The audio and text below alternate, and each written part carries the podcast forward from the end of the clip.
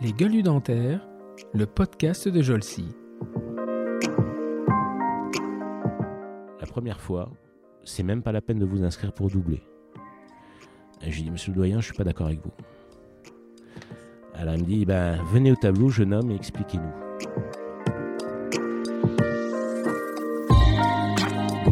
Euh, euh, je suis plus à l'américaine dans cette euh, mentalité-là. C'est-à-dire que dans la rue, le mec il m'interroge. Il y en a qui font ça dans les YouTube, euh, trucs, etc. Euh, bonjour, euh, combien vous gagnez Euh, ça me dérange pas de dire ce que je gagne.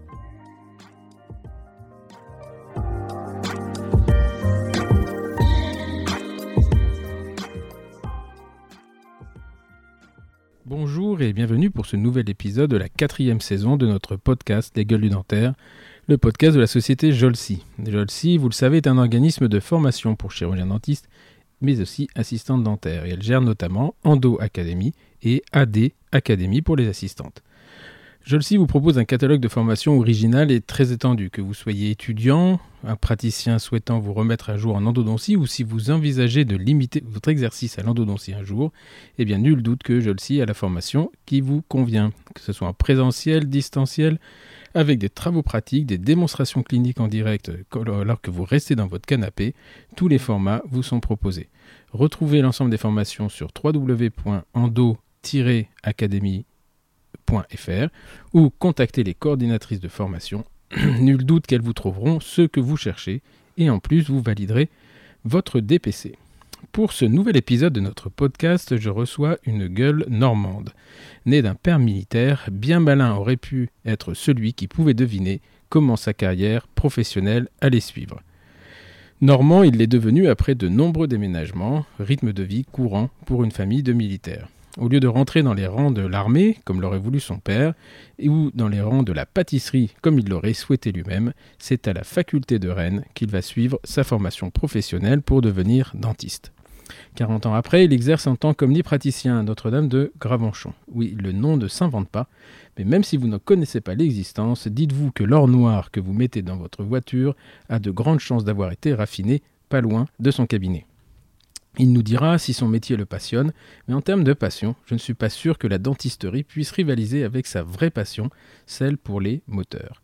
Ferrariste et lamborghiniste, c'est probablement les seuls signes extérieurs de richesse que l'on peut lui trouver, au moins en apparence. Au cabinet, il a un cahier de rendez-vous dont la proximité des rendez-vous, quand vous lisez ce cahier de rendez-vous, vous avez l'impression de lire un code barre. On peut le trouver provocateur, m'as-tu vu, ou quoi que ce soit, moi je le trouve juste très sympa. Nous n'exerçons pas notre métier de la même façon, ni peut-être avec les mêmes objectifs, mais cette différence me fascine et quelque part me force le respect. J'ai le plaisir de recevoir pour ce 64e épisode le docteur Pascal Turlut. Bonjour Pascal. Salut Stéphane. Voilà, Ferrariste, Lamborghiniste, c'est... Alors, alors pas, pas Lamborghini, parce que Lamborghini était quand même quelqu'un qui, qui fabriquait des tracteurs. Et qui Comme mis- Ferguson. et C'était qui, son- et qui s'est mis à faire des voitures de sport le jour où Enzo Ferrari lui a dit tu n'es capable de faire que des tracteurs. Donc euh, Lamborghini j'ai essayé bien sûr mais c'est c'est c'est pas des voitures très très agréables à, à conduire, très puissantes mais c'est pas mon style, c'est plutôt Maserati. Donc Ah, vrai, Maserati. Ferra- Ferrari Mais Maserati. T'as pas une Lamborghini pendant Non, j'ai euh, Ah non bon. non, j'ai eu Ah, Tu vois, j'y connais tellement rien que j'étais persuadé Ah que tu non, m'avais emmené dans une Non, Lamborghini c'était blanche. une Maserati. Stradale. Voilà, tu vas nous raconter tout ça parce que moi, à part mon espace et mon vélo cargo avec mon moteur chinois de 500 watts. euh, donc, euh, bah, bienvenue, euh, bienvenue Pascal. hein, Bah, D'abord, je te remercie parce que j'ai vu que tu as reçu beaucoup, beaucoup de monde et beaucoup d'amis aussi d'ailleurs. Euh, Je salue Grégory au passage. Ouais. Et je suis super honoré d'être là. Alors, c'est euh, les, les gens que je reçois sont, sont très différents les uns des autres. Ils ont un point commun. Alors, il y en a que je connais pas du tout. Bon, Nous, on se connaît. Euh, on est normands.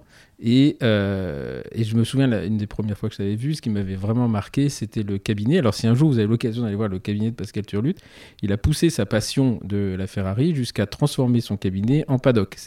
Que C'est à peu près, c'est à peu près l'idée. C'est à peu près l'idée. Et les patients adorent.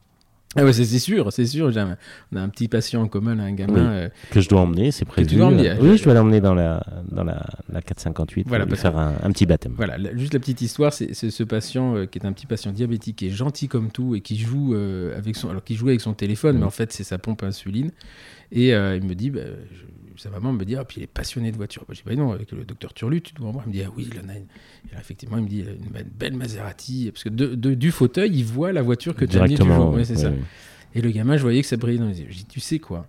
Si ça se passe bien le traitement, je te fais envoyer, je te fais faire faire un tour avec Pascal. Alors sa mère me dit, Oh, vous n'allez pas faire ça. Je dis, si, si. Je, je m'y Ah ben, engage. quand j'ai vu Tom, je lui ai dit. euh, Voilà. Et euh, Voilà. donc, si- s'il écoute ce podcast, on l'embrasse très fort parce que c'est un petit garçon qui est gentil comme tout. Et, euh, et vraiment, je crois que le, le- le plus beau cadeau qu'on pouvait lui faire, c'était un, un- un tour en Maserati.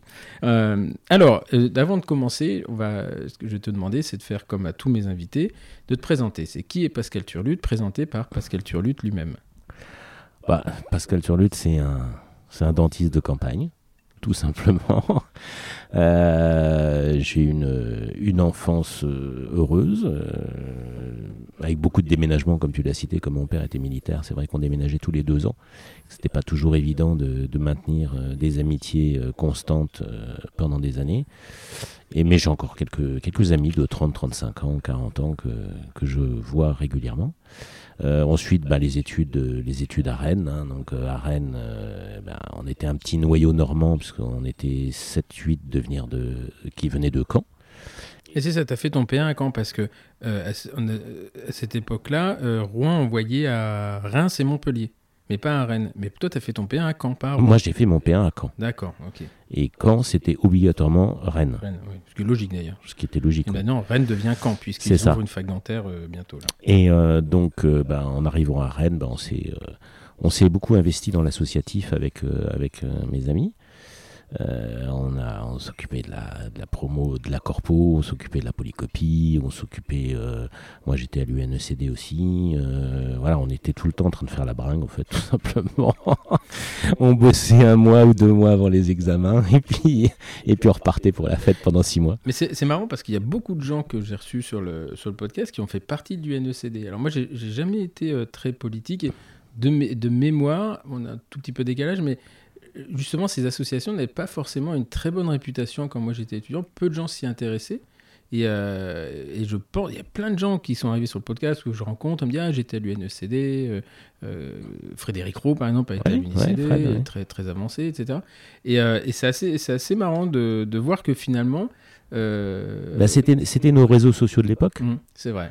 Mm. Aujourd'hui, tout le monde se met sur un téléphone, il va sur, sur Facebook, il va euh, sur euh, Instagram, etc. Nous, à l'époque, c'était quoi? Ben, On se retrouvait an. responsable de toutes les, toutes les facs de France. On était que 17, tu me diras, euh, Mm. de, de fac. Et voilà, pendant trois jours, on discutait de la profession et puis Hum, hum. on, on faisait la fête. T'as- donc tu as peut-être connu un monsieur qui s'appelait Guillaume Paradis, ça te parle? Il été, il a été président de la NECD quand moi j'étais étudiant, mais on a, on a 4 ans d'écart, donc on a dû non, moi c'était le, euh, le louche ou, euh, ou le nou- euh, je sais plus comment il s'appelait, mais non, il était de Paris, celui qui était président de l'UNSCD à mon époque. Ok. Et donc, alors on va revenir avant ça. C'est euh, euh, ouais, la, la vie de- d'enfant de militaire, c'est particulier parce que ton papa, il a, il a, il a, il était officier à Rouen, mais Alors non, mon, Non. mon père était, euh, euh, mon père a, a fait Saint-Cyr, Euh, donc c'est pour ça qu'il voulait que je fasse Saint-Cyr aussi, bien sûr. Euh, après, il a fait euh, 10 ans de campagne à l'étranger, Tunisie, Sahara, etc. Donc nous, on était plutôt, on l'attendait plutôt à, Montpellier à l'époque avec ma mère et mes sœurs. Et, euh, et ensuite, euh, il est revenu en France. On est parti en Allemagne. Il a fait, fa- il a, il a créé les centres d'entraînement commando qu'il y avait à l'époque de l'ancienne RFA, Hum. qui était donc la- la- L'Allemagne de l'Ouest. Et on est resté un certain nombre d'années en Allemagne. On est, on est reparti ensuite à Lille. On est revenu en Allemagne. Et puis il a fini sa carrière à Strasbourg euh, en dirigeant euh, la région Est euh, militaire en France. D'accord. Et donc il était général. Il a fini général, enfin il a fini colonel plein, mais à l'époque on partait en, en retraite avec le grade supérieur, donc euh, fini général. Voilà, ça se passait comme ça à l'époque. publique, maintenant que Voilà. vous allez plus travailler pour nous, on va vous donner un Voilà. grade supplémentaire. Mais il a quand même, euh, il quand il a déménagé à Perpignan, il a, il a pris en main euh, pendant 10-15 ans la protection civile euh, de- du Languedoc-Roussillon. Ah, il a continué après. en- Oui, il a privé. continué parce qu'il a pris sa retraite à 51 ans, donc euh, Hmm. Il n'allait pas. Parce qu'en fait, quand tu faisais à l'époque un an de campagne à l'étranger, euh, Mm. ça te comptait trois années de cotisation en retraite. Donc ça lui vaut bien. hein. Donc, comme il en avait déjà fait 13 à l'étranger, il avait Mm. déjà 33 ans euh, de cotisation Hmm, ouais, ouais. à 35 ans. Ah ouais, non, après, c'est euh, c'est comme des métiers, euh, des, métiers, des métiers très particuliers. Et donc, euh, effectivement, tu as passé le concours de Saint-Cyr. Oui, j'ai passé le concours Saint-Cyr parce que mon père voulait que je fasse. parce qu'au au départ, je voulais être pilote de chasse. Et puis, euh, boum, je me suis trouvé avec des lunettes, donc c'était mort. Hmm. Donc je me suis dit, bah, je vais peut-être faire Saint-Cyr. Par Saint-Cyr, je ferai la latte, euh, pilote des hélicoptères. Mais j'étais encore un peu indécis. Puis en même temps, euh, j'adorais cuisiner. Donc je cuisinais beaucoup avec ma mère et puis des amis. Et euh, donc j'ai passé les deux concours. J'ai été reçu et mon père m'a dit c'est Donc le- l'autre concours, c'est le concours de Le Nôtre. Oui, c'était pour entrer à l'école de Notre, formation de pâtissier. Et euh, mon père m'a dit, tu feras Saint-Cyr J'ai dit non, euh, je ferai le nôtre. Il m'a dit non. Ben, il dit, je ben, je ferai pas Saint-Cyr ni le nôtre, mais je ferai médecine. Voilà. Enfin, je voulais faire dentaire déjà au départ. Hein, donc, euh, Et pourquoi d'ailleurs? Parce que. Dentaire? Ouais. Parce qu'en fait, j'ai hésité à un moment donné, parce que ce qui m'intéressait, c'était la chirurgie de la main. hmm. Et quand j'ai reçu le con- quand j'ai été reçu au concours de P1, euh, pourquoi la main? Parce qu'en fait, j'avais mes deux sœurs qui étaient toutes les deux musiciennes. Mhm. Pour moi, les mains, c'était quelque chose d'important. Et puis, euh, je me suis dit, euh, 10 ans, 12 ans, euh, post-bac, voilà, j'étais un peu fainéant sur ce coup-là. Et je dis par contre, quelque chose qui m'intéresserait bien, finalement, c'est travailler dans le, dans le minutieux et puis le Hmm, petit. hmm. Et je me suis dit, bah, les dents. Et j'avais un ami, euh, mon dentiste d'ailleurs à l'époque, le professeur Moulek, qui était à Strasbourg. Et, euh, et c'est lui qui m'a montré plein de trucs. Et en fait, ça m'a donné goût. Puis je, je bricolais beaucoup en modélisme. Je faisais Mhm. énormément de maquettes. Donc euh, voilà, c'est comme ça que je me suis lancé dans le dentaire. D'accord. Et donc là, tu, euh, tu passes ton bac. Où alors? T'étais où à Donc je passe mon bac à, à Caen. Ah, t'étais déjà revenu à Caen été déjà revenu à Caen. Mais, mais ton père était responsable de la région Est, mais vous étiez à Caen. Non, non, mon père était à Strasbourg en 85. En 85, il- la dernière année où les fonctionnaires prennent leur retraite, ils ont leur dernier déménagement qui est pris en charge par l'État. Hmm. Et donc, ils avaient construit une maison du côté de Perpignan, donc ils partaient en retraite. Mais ils repartaient en retraite en milieu d'année scolaire. Donc, du coup, je suis parti à Caen chez mon oncle et ma tante, qui étaient tous les deux proviseurs et professeurs. Et euh, donc, j'ai fait deux ans chez mon oncle et ma tante. Ah, d'accord, ok. Euh, et pourquoi un t'as. ah oui, un- pour, pour un- éviter d'avoir une césure. Pour euh, éviter d'avoir une césure au milieu de l'année scolaire. D'accord, voilà. Donc, une fois que j'ai eu mon bac euh, à Caen, bah, c'est P1, c'était Caen. D'accord, mais en fait, t'as jamais, euh, t'as jamais vécu avec ta famille en Normandie? Non. D'accord, ok. Non, non, non, non, du tout. Je suis normand d'adoption. Non, euh, On finit à Notre-Dame de Gravengean. C'est ça. Port Jérôme sur Seine maintenant. Hein? Ça s'appelle Port Jérôme sur Seine maintenant. Ah bon? Oui. Je savais pas ça. Oui, il y a eu des changements de nom pour des regroupements de communes. euh. Pour Jérôme sur scène. Euh, donc là, tu passes ton, ton un bac scientifique. Ouais, je passe un bac. euh, alors, je passe même. euh, c'était à l'époque, c'était pas S, c'était C ou D. C ou D, ouais. Mm. Et j'ai passé un bac D, Donc un bac plutôt bio. plutôt bio. Mm. Voilà. Mm. Et euh, tout le monde m'a dit, mais si tu t'inscris en, en médecine, euh, en P1, euh, il faut un bac C, sinon tu n'y arriveras pas. Or, euh, le concours à Caen était quand même très axé sur euh, des matières euh, biologiques, etc., et pas du tout sur les mathématiques ou la physique. Donc ça m'a absolument pas gêné pour, pour pouvoir passer mon concours, que j'ai passé deux fois. Comme tout le monde. Comme quasi tout le monde, puisqu'en fait, j'étais arrivé, euh, j'étais arrivé 231e la première année. Sur Sur, 250. sur, ouais, à peu près. Non, Ah non, on, était que ça. 1000, euh, on était 1100, je crois. Mm. Et donc, il y avait une grande réunion dans le, dans le grand amphithéâtre de Caen avec le doyen qui, euh, qui disait Bon, de toute manière, si vous avez été plus de 200 la première fois, c'est même pas la peine de vous inscrire pour doubler. Ah ouais? J'ai dit Monsieur le doyen, je suis pas d'accord avec vous. Commencé. Alors, elle me dit ben, Venez au tableau, jeune homme, et expliquez-nous. Mais je dis Écoutez, c'est simple. Il y a 96 places. Mm. Je suis 231e. Donc ça veut dire que si je me réinscris, je ne pourrais pas. Hum, hum. Mais dans les 231, vous en avez plus de 100 Qui sont qui déjà, sont des doublons. Hmm. Donc, théoriquement, peut il, y a- faire. il, il peut y avoir que 5 qui triplent à peu près. Donc, si mes calculs sont bons, je devrais être dans les 7-9. Hmm. Et donc, le doyen m'a dit c'est la première fois qu'on fait une explication comme ça. Mais elle est valable. donc, je me suis réinscrit et là, je suis arrivé en effet euh, 31e, par Ok. contre, euh, la deuxième fois. Et donc là, tu choisis. euh, Et là, je choisis dentaire. dentaire, mais il y avait que 9 places. Donc tous les jours, j'amenais un petit, petit chocolat, une petite- rose à la, à la secrétaire qui gérait les, les plannings euh, d'inscription. Et comme ça, tous les jours, elle me disait euh, combien avait déjà choisi dentaire et savoir si j'avais toujours Après, des chances de l'avoir. Euh, Et j'étais 7 sur 9 à choisir dentaire. Ah, parce que les ouais. premiers choisissaient dentaire à l'époque. Ah ouais, parce que euh, à Rouen, c'était pas, c'était plutôt les derniers. hein. Ah, non, non, non, il y avait, euh, alors il y euh, avait Reims, les places de Reims, il y avait 5 places à Reims et 7 places à Montpellier. hum. Les 5 places de Reims, c'était les premières, fallait être dans les 50 premiers. Et les 7 places derrière, à la fin, il y avait, les gens n'avaient pas le choix. Et d'a- et d'ailleurs, il y a beaucoup de. Les 2-3 derniers, ils faisaient. euh, bah, ils n'avaient pas le choix. Quoi. Ah oui, non, non, non. Là, de, euh, sur les neuf qui ont choisi euh, dentaire à mon époque, Mm. euh, à l'issue du concours de P1, euh, le dernier à avoir choisi dentaire devait être classé dans les 45, un Ah ouais. comme ça. Ouais, donc, il y Donc, avait dans les déjà- 45 premiers, il y avait déjà 9 places qui étaient choisies pour les dentaires. Donc tous ceux qui étaient en dentaire se retrouvaient remontés en médecine. Ah ouais. Bah oui, puisqu'il y avait l'affichage avec deux barres rouges. Au-dessus, c'était médecine. Dans le rouge, entre deux, c'était dentaire. Mais après, ça, ça changeait en fonction du choix de, Mm. du classement. Ok. Et donc là, tu, euh, tu déménages à Rennes, Donc là, je déménage à Rennes. Euh, bah, je fais mes, mes, mes, 4 ans. mes 4 ans. Mes 4 ans, avec de très bons souvenirs euh, avec Martine Bonnard, Mm. avec euh, Gilles Apiou, enfin bon voilà, tous les, les, les, les- les profs euh, de l'époque, euh, on était très très très très liés. Et euh, durant ma quatrième, euh, cinquième année, euh, en fait, j'ai fait en même temps le DU de prothèse Mhm. parce qu'en fait, euh, Jean-Claude Tépin, euh, qui était chef du service de prothèse à l'époque à Rennes, euh, bon, je l'avais dépanné sur un truc où il risquait, enfin, il avait besoin de déposer sa, tête, sa thèse de, de MCU. Mhm. Elle devait partir en Autriche. euh, euh, on était en train de la relier euh, dans la poli. Il me dit mais ma voiture, elle marche pas. J'avais une moto. J'ai dit, allez monte. Je lui ai donné un casque. On a filé à l'aéroport Saint-Jacques. On a déposé la, tête, la thèse qui est dans, dans l'avion avant qu'il décolle. Et donc il a eu son poste. Et donc il m'a dit tu me, demandes- tu me demandes ce que tu veux. Bah, je dis écoute moi j'aimerais bien venir euh, assister euh, tous les jeudis au début de prothèse. Mhm. Donc pendant deux ans, pardon, j'ai fait, euh, j'ai fait, j'ai suivi le DU de prothèse. Je, je me suis pas inscrit, je l'ai pas Mhm. validé, mais j'ai Mhm. suivi euh, tous les cours de, de prothèse.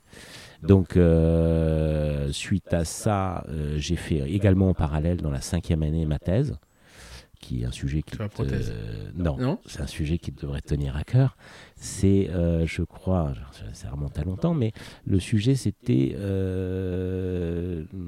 la, la, la fonction possible du laser CO2 dans les résections apicales.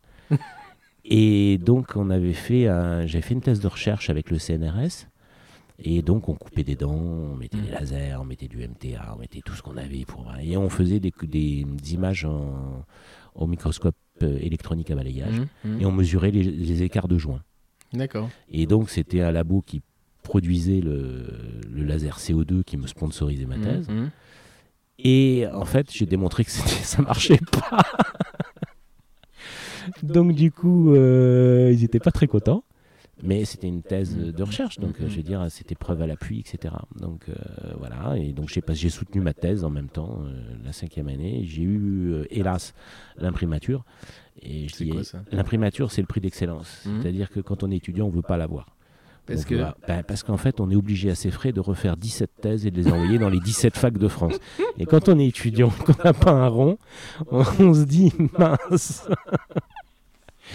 Donc voilà. Et ensuite, euh, j'ai commencé des remplacements et je me suis retrouvé. Donc à- Rennes, tu as commencé à travailler à Rennes. Alors j'ai commencé, j'ai fait deux trois remplacements à Rennes, mais très rapide, hein, puisqu'en fait j'ai été taisé. euh, j'ai été thé- j'ai fini en 92, j'ai été euh, fin 92, j'ai été taisé six mois après et j'ai acheté mon cabinet six mois et trois jours après. Alors, donc de, là, tu es à Rennes, tu fais. Je suis à Rennes, j'ai fait remplacement deux Rennes. remplacements. Euh, je suis parti remplacer à Gravenchon.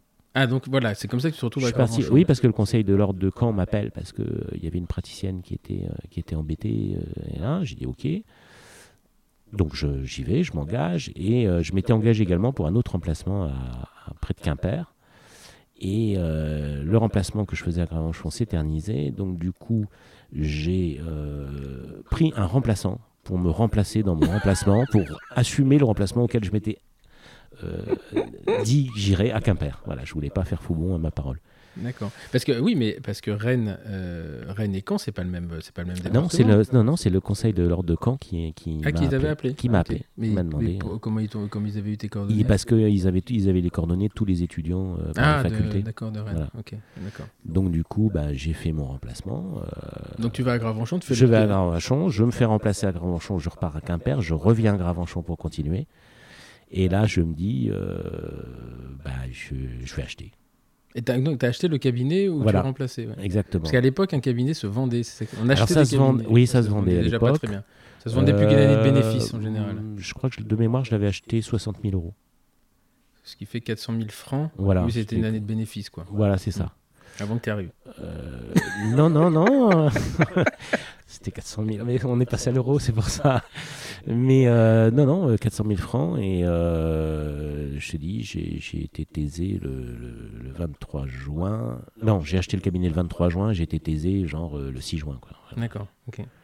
Et, euh, et donc là, mais c'était pas l'emplacement où tu es actuellement? Non, c'était au centre-ville euh, de Notre-Dame de Gravenchon. euh, mais euh, les locaux étaient un peu petits. euh, finalement, euh, le propriétaire a fait des travaux. Donc je lui ai dit bah, Tu fais l'extension, moi je reprends tout l'étage en plus. Et j'ai fait venir euh, Frédéric Duchemin avec moi, qui était de ma promo, D'accord. qui est venu travailler. donc le propriétaire qui était dentiste. Non, le non. propriétaire était kiné. C'était le kiné et le maire. D'accord. Et donc là, il a, il a- est le maire de Grevenchon. Oui. D'accord. Donc on louait son étage, mais il a fait une extension du, du bâtiment parce qu'il voulait faire une piscine de kiné en dessous et tout, etc. Mhm. Et donc je lui dis, bah, tu continues à monter les parpaings, puis nous on prend également l'autre partie. Donc on, on avait de ouais, 100, 180 mètres carrés pour deux. D'accord. Ok. Et donc là, tu étais avec. euh, Là j'étais avec Frédéric Duchemin. Frédéric Duchemin, ouais, ok. ouais. Et, et lui, il y est toujours finalement? Non, Non? alors, ensuite on devait, euh, il y a quelques années, il y a une dizaine d'années, on devait construire un bâtiment ensemble. Et en fait, euh, on s'entend très bien. On s'est Mhm. séparés, mais on s'entend très bien puisqu'on mange ensemble et puis on s'envoie des patients. Euh, il se trouve que Frédéric avait triplé et qu'il était plus âgé que moi Mhm. et qu'il allait partir à la retraite avant moi. Donc le problème, c'était faire un bâtiment de 600 mètres carrés, chacun 300, Mhm. et que maintenant, aujourd'hui, je dirais dans 2-3 ans, il faudrait que je rachète les 300 D'accord. parce qu'il partira en retraite avant moi. Donc en fait, on a décidé de faire deux structures euh, Différentes. Euh, les cabinets ne se vendent plus non plus. Mhm. Enfin, Mhm. plus maintenant ça se revend, ça y est, mais euh, à l'époque ça se vendait pas, il y a 10 ans. Euh, il a fait une, une maison d'habitation, une, enfin une maison qui peut être transformée en être maison d'habitation habitation, si il n'arrivait pas à... Donc vous avez chacun céder. construit vos. Donc on a chacun construit nos 300 mètres carrés. Voilà. D'accord. Et, et ton, toi, ton cabinet, il a 10 ans? Oui, il va avoir euh, il est 2004, ou 9 ans, il a 9 ans. ouais. D'accord. Et, et qu'est-ce qui fait à ce moment-là, pourquoi vous décidez de de- d'agrandir C'était. euh, Alors en fait, on avait un problème de place, de surface, on avait de plus en plus de mais patients. 180 mètres carrés à deux, ça, ça, C'était pas suffisant. C'était pas suffisant. Euh, 180 mètres carrés, on avait trois, trois, trois salles, trois fauteuils. Mhm.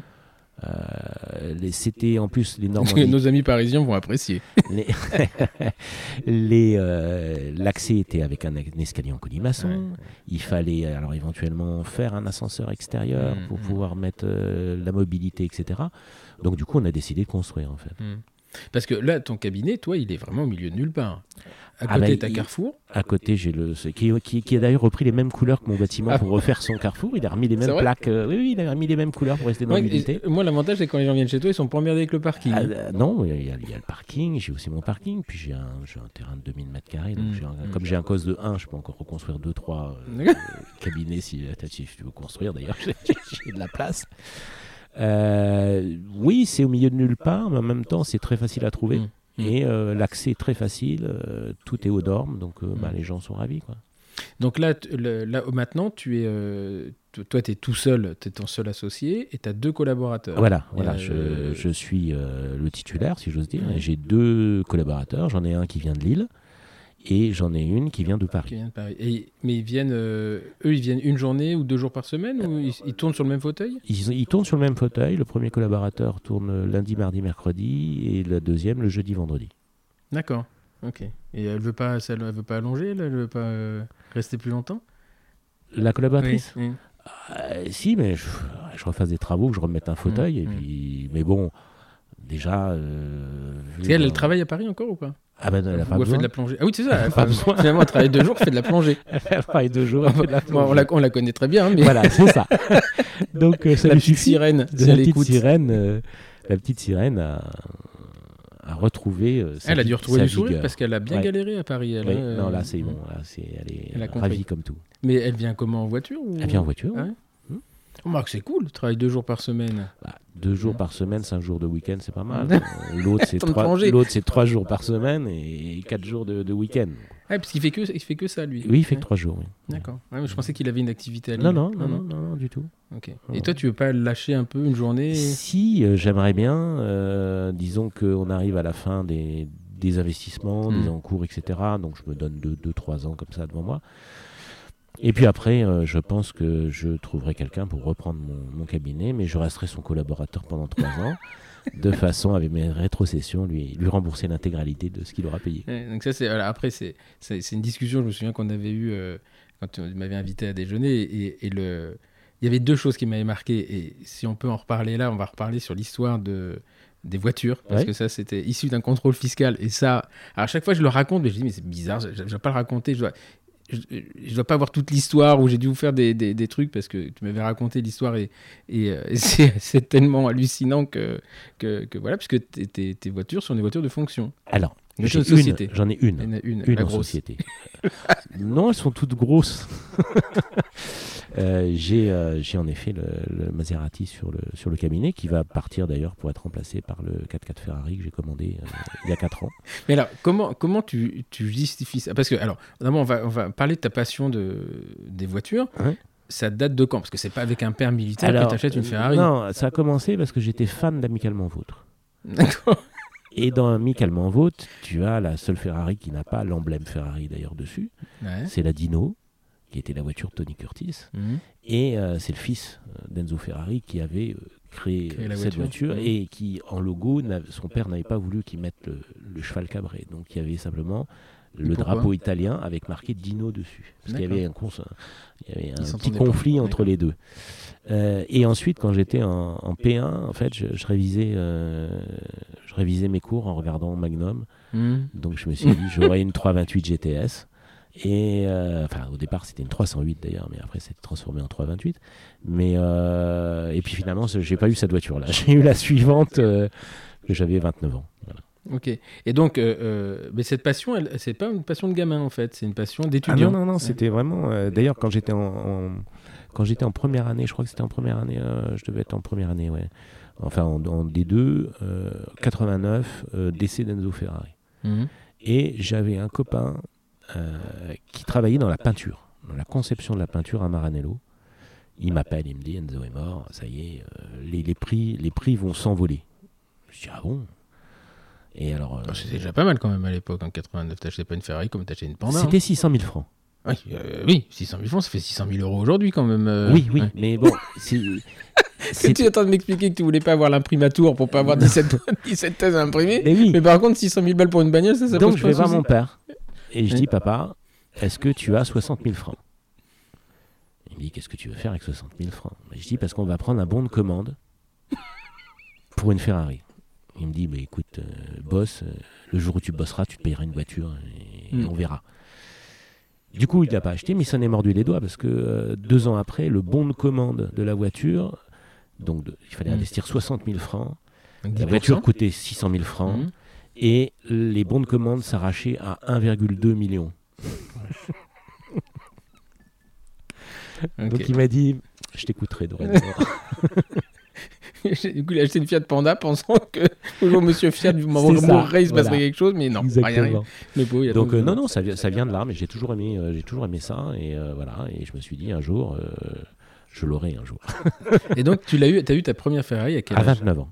À 29 ans. Donc, tu Ouais. venais d'acheter ton cabinet. Ouais, j'avais acheté mon cabinet en 93. Euh, et j'ai eu ma première Ferrari en 99. Donc, euh, Donc six ans six après, ans ouais. après. Voilà. Et là, comment ça se passe? Parce que c'est quand même. euh, Alors, c'était d'abord c'était une occasion. C'était la voiture du, du chef d'orchestre du, pa- du Palais Garnier. Ouais. Et en fait, il roulait pas avec. Elle avait 20 000 km.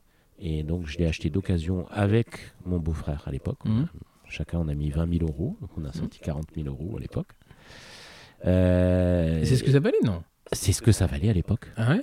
Oui, oui. En occasion, une voiture qui avait déjà euh, 12-15 ans, euh, c'était euh, 40 000 euros. Aujourd'hui, le même modèle, tu l'as à 80-90 000. hein. ça, Mhm. ça a remonté. En occasion.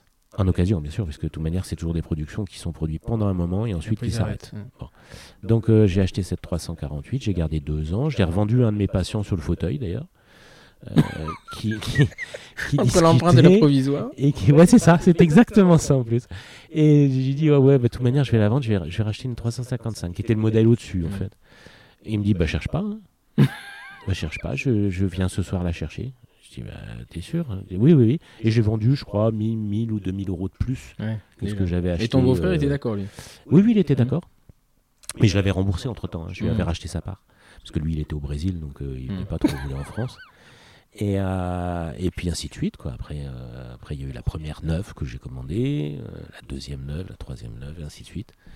Et j'en ai eu huit comme ça. T'en as eu 8 ou t'as Ouais. toujours 8 Ah non, non, j'en ai, ai deux là actuellement. Ah, deux. j'en, ai eu huit en fait. D'accord, ok. Donc là, aujourd'hui, t'as deux Ferrari et, Et une Maserati. Maserati. T'as trois voitures. Il Voilà. me semblait que t'en avais plus que ça. Bah oui, mais au bout d'un moment, il Ouais. faut sortir, il faut les faire rouler. Mm. Quand ça devient de Ah la oui, donc en fait, ton problème, c'est pas le problème des acheter, c'est le problème Non, des... euh, C'est comme les chevaux, faut les monter. Oui, mais si, la- si le plaisir euh, se transforme en astreinte, c'est pas bon. Mm, ouais. Il faut que ça reste toujours le plaisir. Moi, je vais bosser avec tous les jours et voilà, dès que je démarre, euh, Mm. je suis content d'aller au boulot. euh.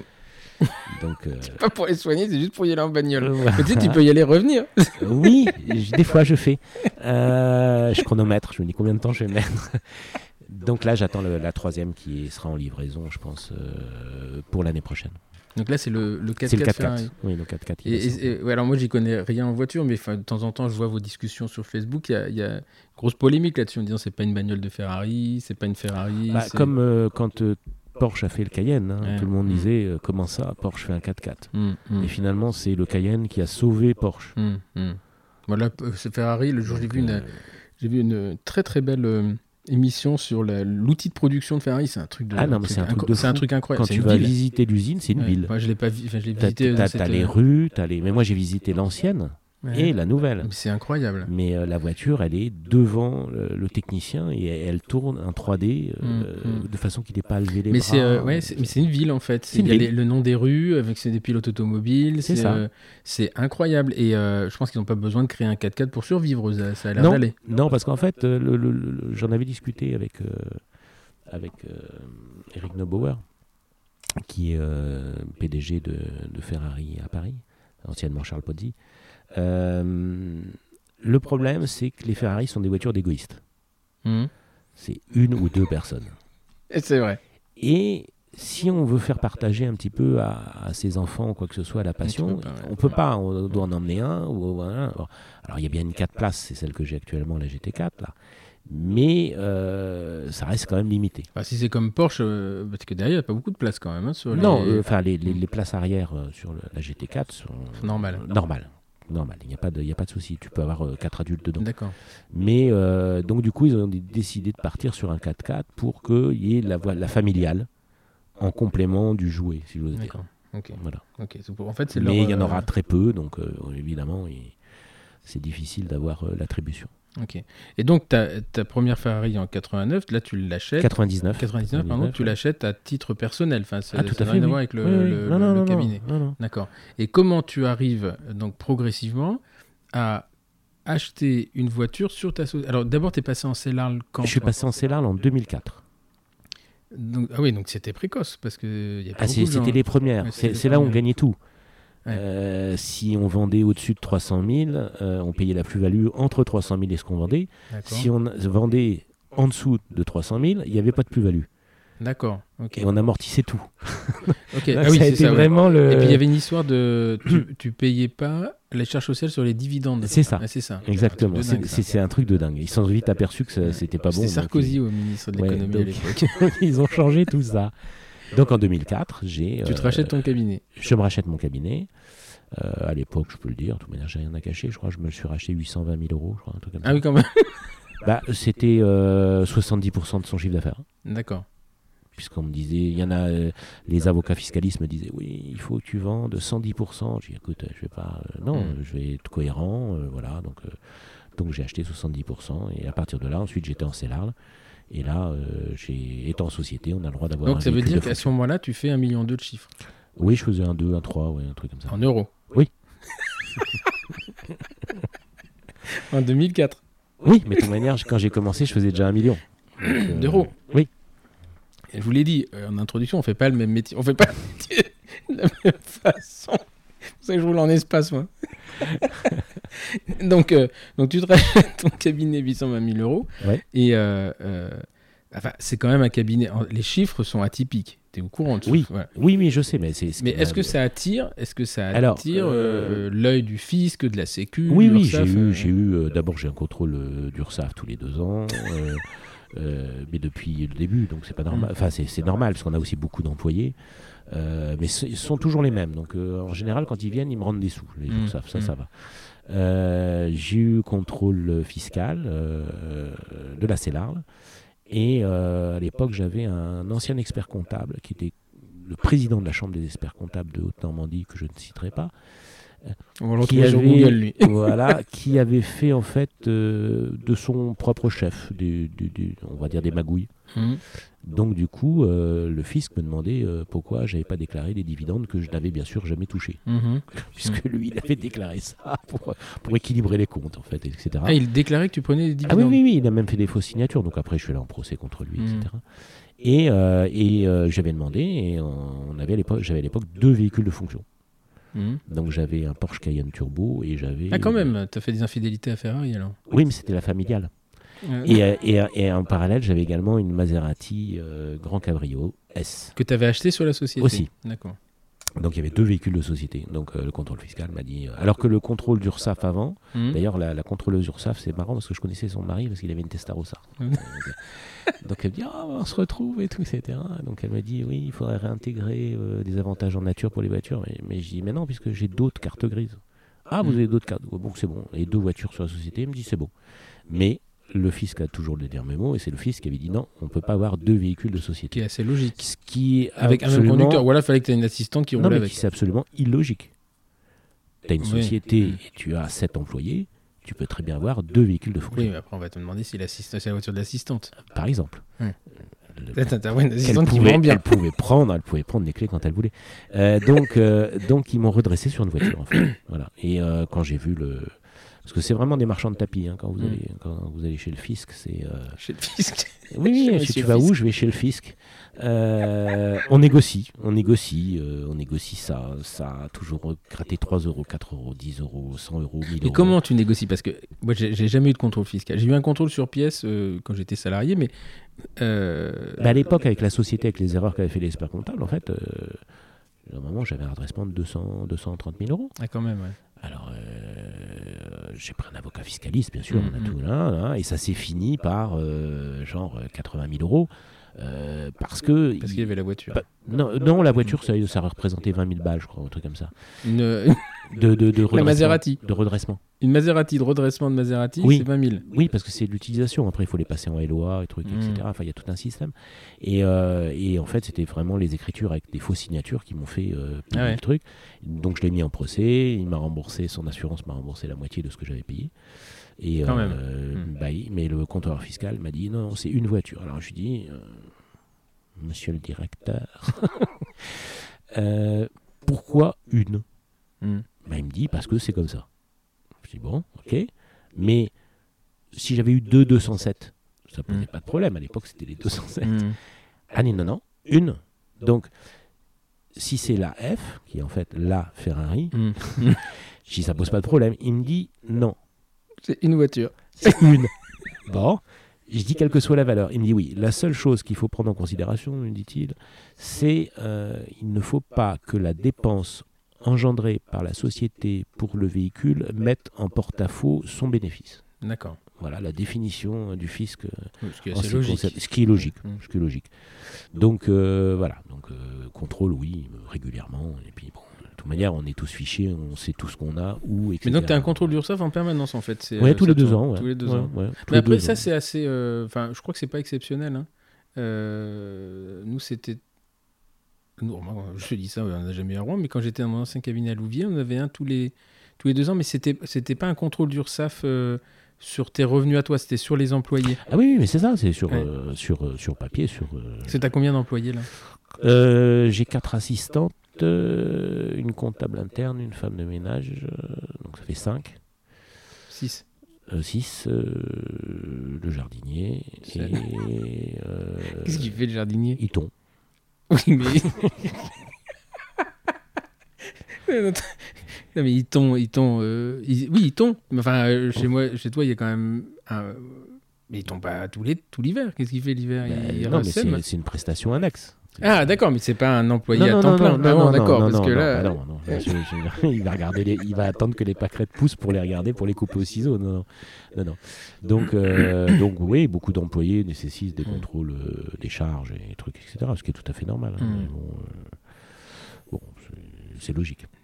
Mais ce qui est, ce qui est, ce qui est intriguant, c'est. euh, euh, alors, tous les gens qui te connaissent, parce que tu as, tu as même monté une formation, maintenant, tu as une formation. Oui, alors en fait, est- c'est c'est parti d'un, c'est parti euh, au début sur Dentiste de France. Tout le monde se plaignait avec cette CCAM qui, arrivait. Mm. euh, ça y est, on allait finir smicard, euh, Mm, clochard, mm, euh, on allait travailler comme des noirs pour être payés des queues de cerises. Et donc, au bout d'un moment, ça m'a tellement pris la tête que j'ai dit, mais écoutez, arrêtez, arrêtez, arrêtez, aidons-nous. Et donc j'ai tout balancé. J'ai balancé euh, les photos de la maison, des voitures, mon chiffre d'affaires, euh, mes bénéfices, les trucs, tout, etc. Et j'ai dit, venez, on, on va travailler ensemble. Mm. Alors évidemment, il y a eu je sais pas combien de commentaires, hein, des bons, des, des bons Mm. et, des, et des moins bons. Euh, D'ailleurs, les moins bons sont maintenant des, des gens que j'ai en contact sur Facebook qui m'ont demandé comme ami. La plupart, à part un, bien sûr. Euh, Pourquoi pas un? À part un, un, un Ah ouais praticien qui, oui, oui, qui, Qui m'a très- même souhaité le cancer sur le Ah bon, sur point-là Dentiste de France. Je pense que les gens reconnaîtront euh, la méthode un peu catanesque euh, de la chose. Euh, donc, euh, donc j'ai fait des formations en fait pour aider, non pas à apprendre à travailler, parce que j'estime que chaque praticien doit être capable de travailler, Mhm. mais pour aider à gérer, optimiser, son temps, ouais. optimiser la CCAM, gérer au maximum. euh, et donc voilà, j'en ai fait une, j'en, ai fait 20 là, pour l'instant. Ah, il y a 20 sessions. C'est 10, J'ai fait 20 10, sessions. 15 Euh, 20, entre 20 et 28 personnes. Entre 20 et 28 personnes. Ouais. Bah, quand on avait fait une session double ensemble, on était 24 d'ailleurs, je crois. D'accord, ok. Euh, Ça me souviens un peu. Ouais, euh, qu'on avait fait à. Oui, il ils faisaient, un, Téléma. ils faisaient Ouais. un truc d'endo le premier Ouais. jour, ils allaient chez toi Voilà. après. euh, Ouais, c'est ça. Voilà. Et, euh, et donc là, là, tu fais. Mais t'as as un organisme ou ça fonctionne comment Rien. Rien. Moi, je suis en free, moi. Je- Il il- y a des factures quand même. Oui, je fais une facture, bien sûr. Mais Euh, c'est c'est donc une activité de ton cabinet. Bien sûr. Ça rentre dans la CELAR. Et la, la- comptable, elle doit, elle doit halluciner des fois, non? La, la- ma comptable interne. Interne, ou- ouais. Non, parce qu'en ou, euh, fait, ce qui, ce qui est intéressant quand vous allez chez Pascal, donc vous rentrez dans le cabinet, il y a le fauteuil qui est orienté, donc c'est un meuble en L de mémoire. Euh, il y a le fauteuil où le patient, quand il, se met, à- quand il est assis, il voit la voiture du jour. Et au bout du fauteuil, il y a la comptable. il y a le bureau de la comptable à qui tu parles. C'est ça. voilà. Et donc ça, c'est euh, c'est assez original parce que la comptable est dans le cabinet. Tu voir un chouïa à la pression, la dame. Mais euh, moi, je la connais pas. Mais euh, et ton cabinet, par contre, ton, ton bureau est séparé, je crois, de mémoire. Oui, c'est ça. Le bureau est séparé. tout, Tout gris anthracite Ouais, euh, avec des, des maquettes de Ferrari partout. non, et- non, c'est neutre. le- Parce qu'il y a le psychologue qui vient travailler dedans aussi. Donc, euh, Ah, il y a un psychologue. Ah oui, Oui. parce que alors, dans ton, dans ton cabinet, tu loues les locaux. voilà. D'accord. et quand? Il travaille quand, lui? Bah, il travaille euh, le lundi, le mardi. euh, Ah non, tu vas jamais dans ton bureau, en fait, toi? Assez rarement. Ah, tu vois pas- les gens ne vont pas dans ton bureau Non, non, non. Ah d'accord, c'est un bureau rarement. privé. Ouais, tout à fait. Ok. Et, euh, et, et tes collaborateurs, ils ont une salle de soins qui leur est dédiée. C'est ça. D'accord. Bah, ils ont une belle salle de soins. Elle doit faire euh, dans les 40 mètres carrés, je crois, un truc comme ça. D'accord. Et il y a le bureau aussi. Ils ont leur bureau, ils ont tout. Mais ils n'ont pas la comptable. Ah non, la comptable, elle est, elle est chez moi, mais euh, ils ont leur comptable, mais après, euh, les aides s'ils ont besoin d'un papier ou quoi que ce soit, bien sûr. Ok. Et donc, euh, donc là, tes, tes- tes formations, tu les organises dans ton cabinet Oui. Donc là, déjà, tu as fait le calcul que il faut, ça va te- ça va t'imputer deux jours de chiffre d'affaires. Une journée. Jour- ah, c'est qu'une journée la formation. Alors, une journée, alors, euh, j'ai fait pas mal de sessions doubles dernièrement avec euh, Grégory Cam- Caméléonte. euh, Hum euh, donc, on a fait sur deux jours. Mais c'est deux jours de plaisir. Mais deux jours, c'est deux jours dans ton cabinet ou Ouais. la deuxième journée tu le. Non, non, deux jours dans le cabinet. Donc là, ça fait deux jours où toi tu travailles pas. Ok. Ouais. Ok. Ouais, tout à fait. Mais bon, ça, ça, ça compense. Oui, oui, c'est compensé. Ouais. c'est- euh, C'est un, zéro, quoi. Je veux dire, euh, Mm, rentre euh, dans la CELAR le, ce qui rentrerait si je travaillais. Donc, euh, ça- Mais en fait, par contre, ça fait un très bon réseau et beaucoup de beaucoup d'amitiés euh, Ouais, qui se ouais. partagent à droite à gauche. Et chacun, il y a un truc qui est marrant, c'est que chacun vient avec sa plus belle voiture pour ceux qui en ont, et euh, il y a des photos de parking. C'est vrai, sont- il y a des photos de parking qui sont. Et je me souviens, c'était des photos, moi ça me faisait marrer parce que il y avait un côté très provocateur euh, au moment de la, enfin, de la CCM. J'avais des copains qui me disaient mais qu'est-ce que c'est ce mec et tout. Mais j'ai dit, mais en fait, il faut prendre au deuxième degré. C'est Bien juste sûr. il est en train de vous montrer que euh, euh, il est en train de vous montrer que vous êtes tous en train de vous plaindre et que euh, bah, si euh, voilà. Alors après, est-ce que j'aurai ton rythme de travail? Est-ce que je ferai ce que tu fais? Ah. C'est pas pas mon job. Enfin, c'est pas. Voilà, après, pas les mêmes. après, mais enfin, moi, moi, ce- je me souviens veux- de ton agenda. C'était quand même avec la ligne. C'est quoi? C'est Logos que tu utilises ou je- Non, Julie. c'est Julie, mais le- le- le- l'agenda, et je me dis, mais comment tu fais? Et tu m'avais dit, mais en fait, c'est des circuits. Oui, C'est-à-dire que il fluide. y a, voilà, c'est fluide. Quand il y a une famille qui vient pour des BBD, euh, bah, ils sont à trois sur la même ligne. Et tu me dis, bah oui, mais quand il y en a qui fait la radio, moi je regarde l'autre, et euh, voilà. Mais euh, le midi, tu as une heure pour coupe, de coupe. Ouais, une heure de coupe, ouais. Où tu m'avais dit, je rentre chez moi, je bois une coupe de champagne et je rentre. C'est ça. Exactement. Donc le mec ne mange pas, même, Non, je mange qu'une fois par jour le soir. comme les chiens. J'ai ma pâtée qui m'attend et c'est bon. Et, euh, mais par contre, il y a quand même un truc, parce que souvent on dit, ouais, ouais, c'est que tu prends jamais de vacances. Quasiment. Ou alors peut-être ça a peut-être changé, mais t'en prenais quand même pas, pas, pas beaucoup. Euh, je prenais, euh, je prenais 5-6 semaines par an. Tant que ça? Bah, déjà, il y a 15 jours à Noël, euh, 15 jours l'été, euh, une 15 jours semaine à l'ADF et puis euh, une semaine en avril-juin en général. 15 jours à l'été. Tu prends pas plus l'été? Non. Et pourquoi? Parce que euh, cette année, j'aurais pu pas prendre plus parce que mon collaborateur en fait était là pendant les vacances, mais je l'ai Ah, su qu'au dernier moment. Ok. Euh, et en effet, j'aurais pu prendre trois semaines. Mais euh, voilà. euh, mais on a un rythme, on a un rythme en fait, on garde le Mm. rythme. Et, Par contre, Noël, c'est 15 jours. ouais, en 15 général, c'est Noël, 15 jours. ouais. ouais, ouais. Ouais, c'est marrant ça de. C'est- quasiment à l'américaine, c'est-à-dire que tu coupes très peu l'été. Tu, ça. tu voyages beaucoup ou pas? Euh, j'ai pas mal voyagé. J'ai fait, euh, j'ai fait la Grèce, j'ai fait l'Italie. euh, Mhm. euh, je suis allé au- en Angleterre. mais j'aime bien chez moi en fait. Mm. Je suis assez, je suis assez casanier. J'aime bien profiter de mon, mon intérieur. Et j'aime bien recevoir mes amis et puis recevoir ma famille chez moi. voilà. Mm, Donc, mm. c'est un Dans peu ta le- piscine avec les chevaux. avec les chevaux. Avec voilà. le cheval cabré. Avec les chevaux Et t'as le, droit- t'as le droit de faire ça ou pas? Ah, j'ai le droit de faire tout ce que je veux. Non, mais le logo de. non, non, mais l- le l'emblème logo, de. à partir du l'emblème moment où c'est pas le logo officiel, Ah, c'est pas le logo. fi- Il lui ressemble quand même pas mal. bah, le logo officiel c'est le fond blanc, l'écusson ébrayé euh, pardon jaune, Mhm. la bande italienne dessus avec le cheval cabré à 54 degrés. C'est comme- C'est- c'est- 54 degrés. c'est- c'est c'est ça. Le, Le mien fait définition. 56 et je vous emmerde. Voilà. Il suffit qu'il y ait un petit- une petite différence comme ça, mais j'ai pas mis l'écusson, j'ai mis juste le, cheval. Et, euh, Donc, euh, pour en revenir aux, aux- aux formations, euh, moi, je suis. C'est vrai que j'ai quasiment tous les jours, j'ai un message. euh, Ah ouais. D'un praticien que j'ai vu, euh, parce qu'on reste toujours en contact. Dit, Mhm, Tiens, au mhm. fait, euh, est-ce que tu connaîtrais nanana Puis je renvoie des gens sur des gens, sur des gens, sur des gens. C'est comme ça que se font aussi les réseaux sociaux. Et, et puis, c'est vachement agréable de Mhm. partager et d'être bienveillant. Donc, donc là, je devrais en refaire une peut-être en octobre, mais je ne suis pas encore sûr. Là, j'ai que- pas mal de soucis personnels à gérer, donc ça me prend aussi beaucoup de temps. Donc voilà. D'accord. Et donc là, c'est qu'est- qu'est-ce qui s'y passe en fait dans cette euh, dans cette formation À part le fait que vous alliez manger euh, dans un restaurant étoilé, non, maintenant c'est le restaurant étoilé qui vient au Ah, qui cabinet. vient au cabinet. Oui, enfin, ça revient Voilà. même quoi. Donc euh, oui, il vous fait installe tout dans le Ah, il, cabinet. a- il- Il installe tout dans le cabinet. Donc euh, il est super, c'est l'allemand là. ouais, magnifique, la Gorn, table. euh, manoir de Rétival, euh, Incroyable, une table vraiment. une table euh, incroyable. ouais. Et euh, je me Et, souviens euh, quand tu m'avais invité à manger, on avait mangé dans les cuisines. Oui, c'est ça. Euh, Et c'est un truc incroyable. Et à la fin, alors qu'on avait pris un menu dégustation, on n'en pouvait plus. Il y a le père qui arrive avec sa boucle d'oreille et qui sort des alcools de des alcools de trucs de fou là, et, et lui nous avait tués. Il nous avait tués. Ah oui, oui, non, mais, Très très euh, belle table, superbe cadre. Et euh, Il y avait de la pomme dedans. ça, je me souviens plus de ce qu'il y avait.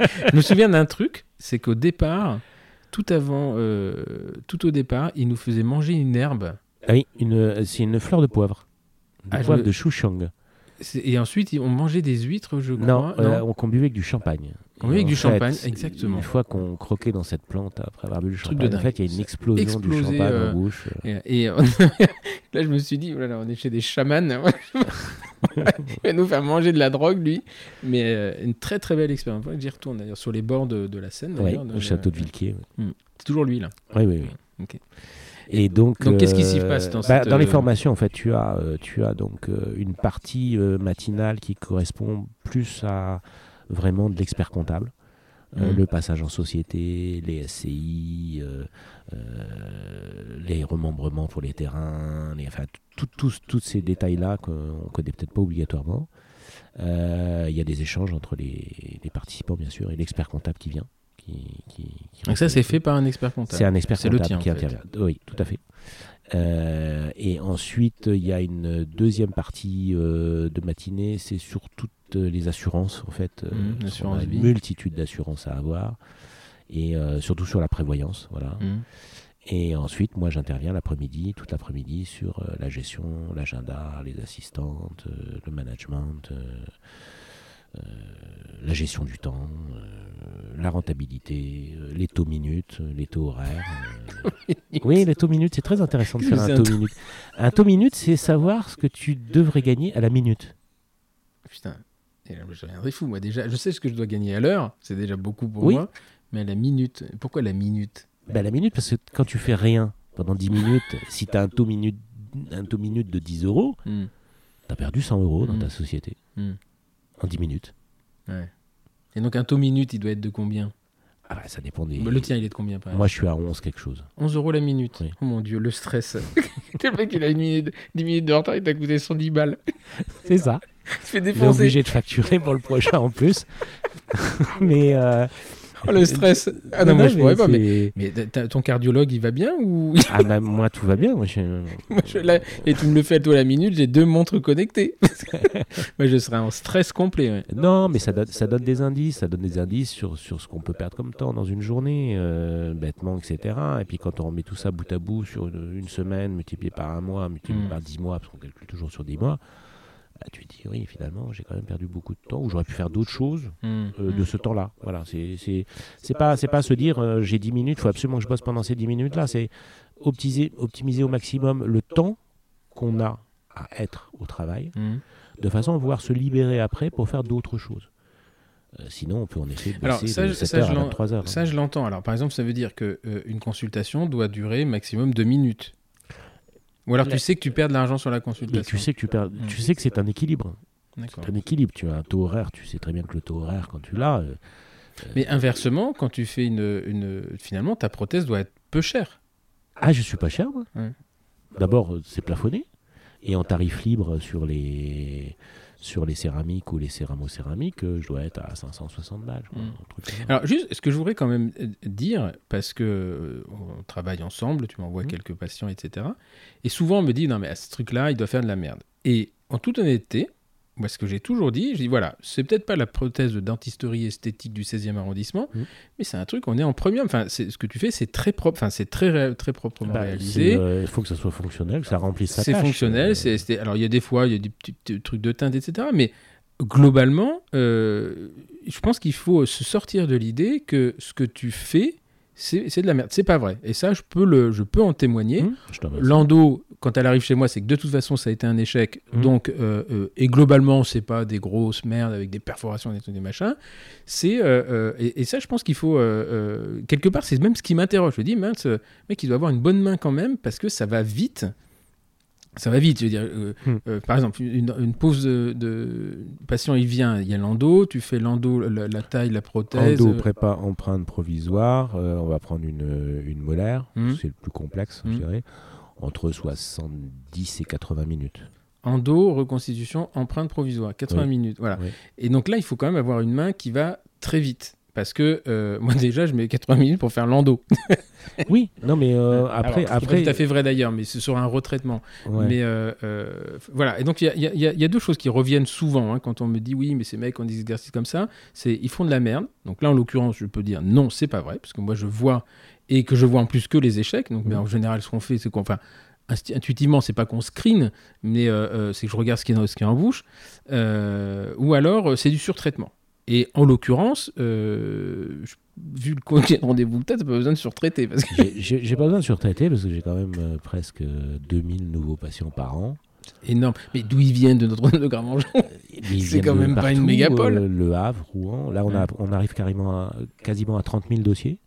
Putain. Donc, euh, et comme on travaille pas trop mal, même si on est dentiste de campagne, Mm. euh, on n'a pas trop à revenir sur les cas. Mm, mm. Donc obligatoirement, ça libère du temps. C'est-à-dire qu'une fois qu'on a programmé des plans de traitement avec des temps de rendez-vous et avec euh, l'activité propre à chaque rendez-vous, une fois que le cas est terminé, il est terminé. On revoit la personne en maintenance, théoriquement un an après.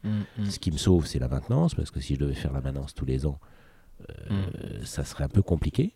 Mais en moyenne, en fait, euh, la maintenance, un patient vient en moyenne tous les deux ans et huit mois dans un cabinet. Tu, tu trouves ça d'où, toi? De tes chiffres? Non, non, non, non. J'ai- fait d'abord mes propres stats et puis ensuite j'ai- je me suis renseigné euh, auprès de différentes personnes.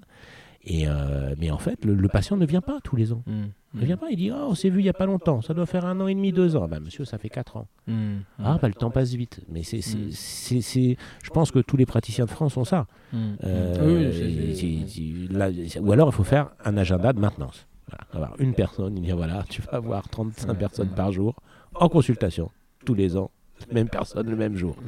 Pas possible. Non, puis c'est pas, c'est pas. Voilà. D'une part, c'est pas gratifiant. Voilà. C'est pas. euh, Donc euh, là, en effet, comme tu disais, je, je- je calcule mon temps en fonction de la complexité de ce que j'ai à faire. D'accord. Et est-ce que et tu, tu fais, euh, tu fais pas d'implantologie? J'ai pas le temps. Voilà. Et tu m'as vu. Je- J'en envoie, j'envoie 200, 300 implants par an. euh, Des correspondants à, à Stéphane Palmer à, Mm. à Rouen ou à, à Frédéric Duchemin à Lamanchon.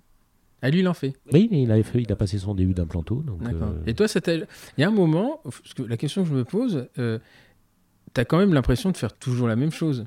bah non, parce que chaque dent, c'est un nouveau. Oui, euh, Mais euh, en termes de la, la partie technique, euh, quelles sont les évolutions? Alors, tu as, évolué sur le collage, Ah tu bah, évolué sur l'endo. On a évolué sur le collage, on a mm. évolué sur l'endo. Enfin, je me rappelle la première formation d'endo que j'avais fait avec toi.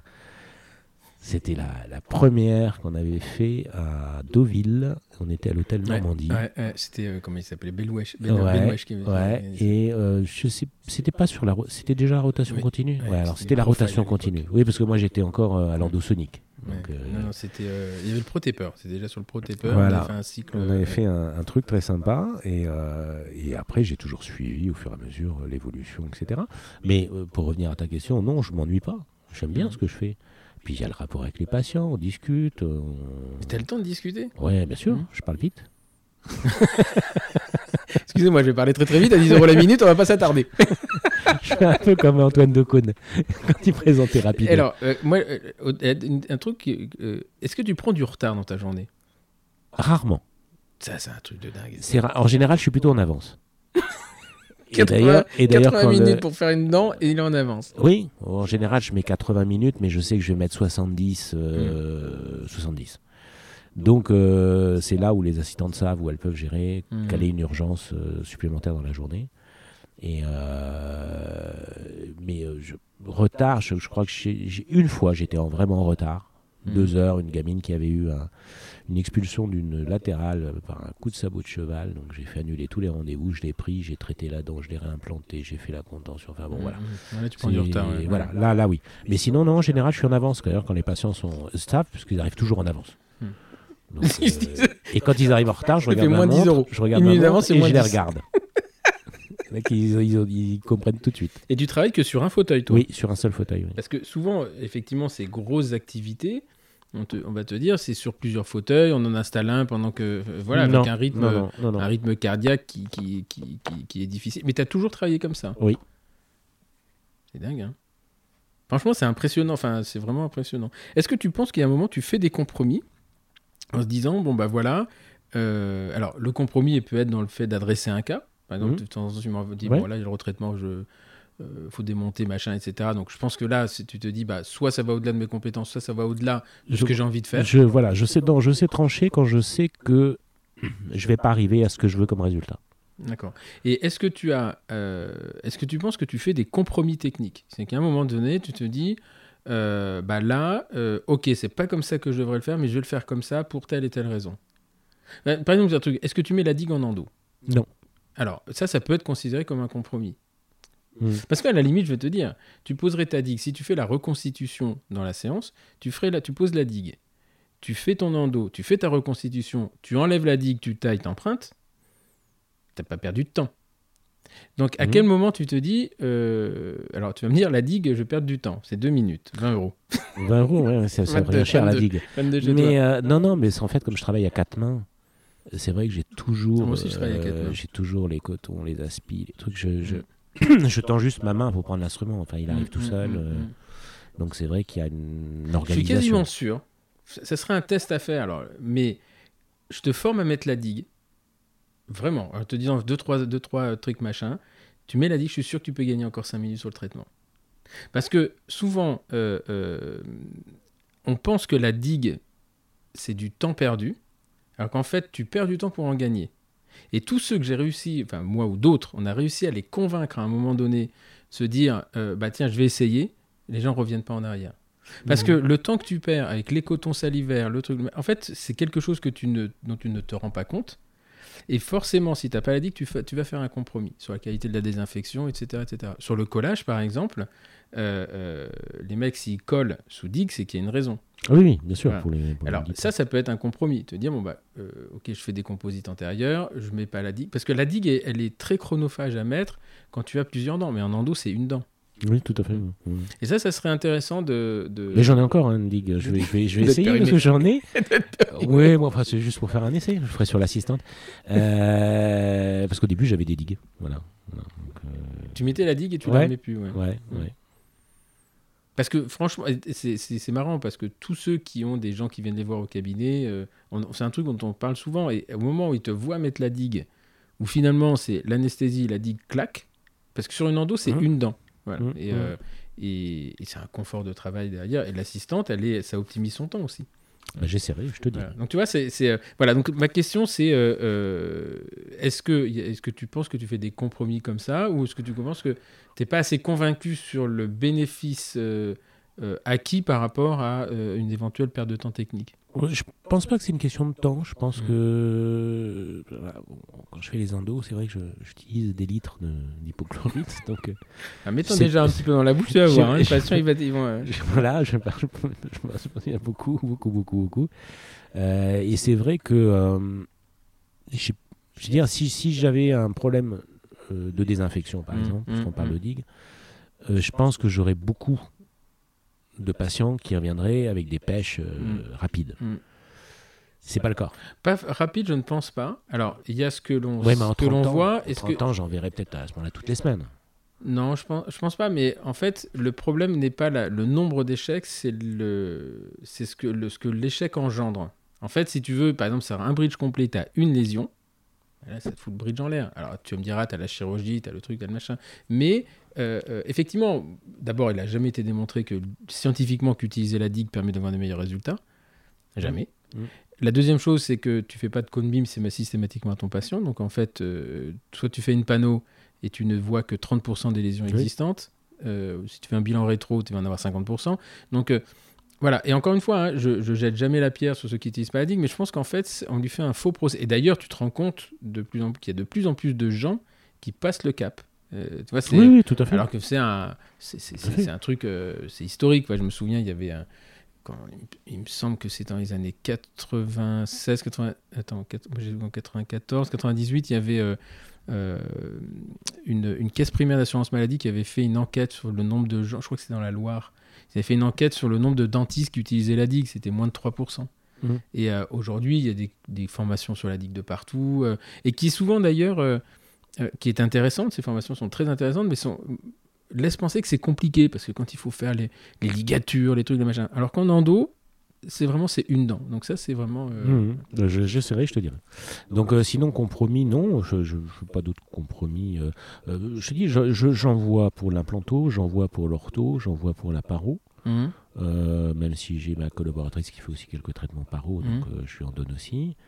Et moi, je fais, euh, je fais le tout venant. Quoi. Enfin, C'est-à-dire que la paro, c'est à quel moment tu décides de- que, que ça dépasse euh, tes bah, compétences ou partir tes moment, envies à partir du moment où je vois que on a des pertes euh, assez importantes de Mhm. poche, qu'on a déjà des visions angulaires à la radio euh, mhm, au niveau osseux, etc., j'adresse immédiatement. en fait. Voilà, donc je... Tu fais jamais de traitement de paro, Non, tu fais du détartrage. Détartrage, surfaçage, Ah oui, quand même. polissage. Mais, mais je, voilà, sinon je, je- j'envoie au paro. J'envoie au paro. Euh, ça m'intéresse pas trop, lui il va faire ça très bien. Mhm, Euh, mhm, voilà. Donc, euh, Et puis euh, je dis, l'implanto j'envoie à Stéphane, euh, l'ortho j'envoie aussi. euh. Sinon, on aurait, on aurait que des métiers uniques. Mm. Toi, tu es endodontiste. Il y en a qui sont pédodontistes. Il y en a qui... À ce moment-là. La pédo, tu fais oui, je fais les enfants, bien sûr, oui, oui, bien sûr. Euh, J'estime qu'on est normalement formé et apte à Mm, faire mm, euh, mm. la plupart des choses. Après, on peut avoir un, un souci technique ou euh, une vision limitante du soin possible à faire euh, en fonction de la radio ou de l'analyse, et j'hésite pas à envoyer. En fait. Alors, il y a une autre question, c'est euh, ton père est- est- est- était militaire, Oui. ta maman, elle, elle, elle- elle- femme de Travaillait militaire, pas, n'avait pas le droit. Femme, femme de militaire, Pas le droit. N'avait pas le droit. Donc, euh, Ça, ça s'est libéré en 1978, je crois. ah, les femmes de n'avaient 78, pas le droit de la, la travailler. femme d'officier n'avait pas le droit de travailler. Ah ouais. Non. Mais- Et pour se marier, il fallait une enquête de gendarmerie. euh, avant. ouais, hmm. Mais là maintenant. euh, Bon, non, on est d'accord. Et, euh, et donc, à quel moment, euh, à quel moment cette fibre de l'entrepreneuriat, de, de businessman, etc., s'est- s'est Ah, développée très tôt. Très tôt. Parce que ça, c'est pas ton père qui te l'a inculqué. Non, très tôt. Très tôt, je voulais faire du business. Donc, j'avais monté un petit business. J'étais en. Je crois que j'étais en seconde. Ou en troisième. En seconde, je crois. C'est à l'époque, euh, il existait des copies de parfums.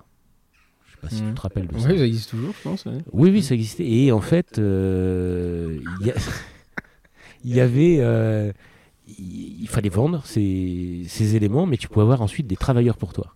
Un peu, Ah, un peu la- le truc Tupperware, quoi. voilà, c'est ça. Donc en fait, j'avais commencé à, à À acheter, de la, recruter. à acheter de la cam, un truc, etc. Puis je recrutais. Puis à la fin, j'avais euh, 10 mecs qui bossaient pour moi. euh, donc tous les mois, euh, j'avais mon, mon petit chèque qui arrivait, euh, etc.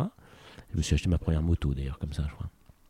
Après, euh, qu'est-ce que j'avais fait d'autre euh, Mais à ce moment-là, ton, ton père, parce que en seconde, t'as as 15 ans, ton père, Ouais. il, il te dit pas, euh, oh, qu'est-ce que tu fais, qu'est-ce que c'est que ces flacons de parfum qui arrivent, d'où ça vient? C'est un côté un peu flippant quand même. euh. Non, mais il voyait bien qu'il y avait les cartons dans ma chambre. Et puis il il disait rien. Que ça, ça, Que ça ça sentait partait, bon. que ça revenait, que ça partait, que ça revenait.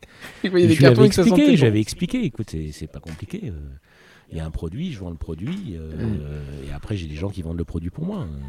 et, et voilà, ça, ça- ça se passait comme ça. Après j'étais aussi DJ, donc euh, voilà. Mais c'est- lui, il y a un moment où il. Enfin. T'es dans un, quand même dans un contexte familial où qui est pas du tout habitué à ça, et il voit que tu fais du, du, Du business du business et ça le choque pas, il rigole. Bah non, il me dit c'est bien, euh, t'as trouvé un petit truc pour t'occuper. D'accord. Donc ça, en seconde, t'as déjà ce, ce truc. C'est ça, ensuite j'ai fait des faux décodeurs Canal Plus aussi. Des faux déco. Oui, oui, ça se vendait bien ça. Ça se vendait euh, 100 francs à l'époque. C'était quoi C'était qui, qui piratait euh, Canal Plus Oui, oui, c'est ça. Ouais. Pirater Canal Plus. J'avais un copain, il faisait des circuits électroniques. Mhm. Moi, je faisais, je mettais tout ça dans, j'emballais tout ça et je faisais une fausse boîte de cassettes V- VHS, puisque à l'époque on avait les cassettes VHS avec les, et puis hop, ça se rangeait euh, en dessous du, du magnétoscope et puis ça se branchait à la télé. Puis les gens ils avaient Canal Plus gratos. Dingue. Donc ça, on a fait ça pendant quelques temps aussi. Mhm. Et puis, euh, ouais, on a toujours un petit peu d'activité. euh, Et quand tu es étudiant, tu avais déjà une activité de, de, de, de business comme ça? Non, Non Non, non, quand j'étais étudiant, j'étais vraiment euh, focus sur, le, Sur sur, tes le- études. sur les études. Euh, et euh, j'étais là pour euh, bosser. Je savais que j'avais- j'avais 5 ans à, à bosser, Mm. donc euh, voilà. Mais euh, après, oui, on, a, on, a- on avait des activités après avec les copains, Mm. mais Mm. ça n'a rien à voir. On a construit un bateau, on a fait, on a fait plein de choses. Et, et- et donc, quand tu. euh, euh, quand tu donc, de 2004, quand tu passes en CELAL, c'est. Qu'est-ce qui t'anime à ce moment-là? Parce que c'était. euh, j'ai le souvenir que c'était quand même le, le- le péché. Enfin, euh, comment dire, le, le- le Conseil de l'ordre, euh, c'était compliqué avec les CELAR. Déjà, les SCM, ils considéraient qu'il y avait le mot société, c'était pas beau. Les CELAR, la- la- l'accouchement des CELAR chez les dentistes, ça n'a pas été une, une balade de santé. Non. Non, mais euh, à partir du moment où euh, tu travaillais, tu étais en BNC et tu allais savoir finalement chaque année, au mois de mai de l'année suivante, quel Mm. pot de vaseline tu allais choisir. Mm.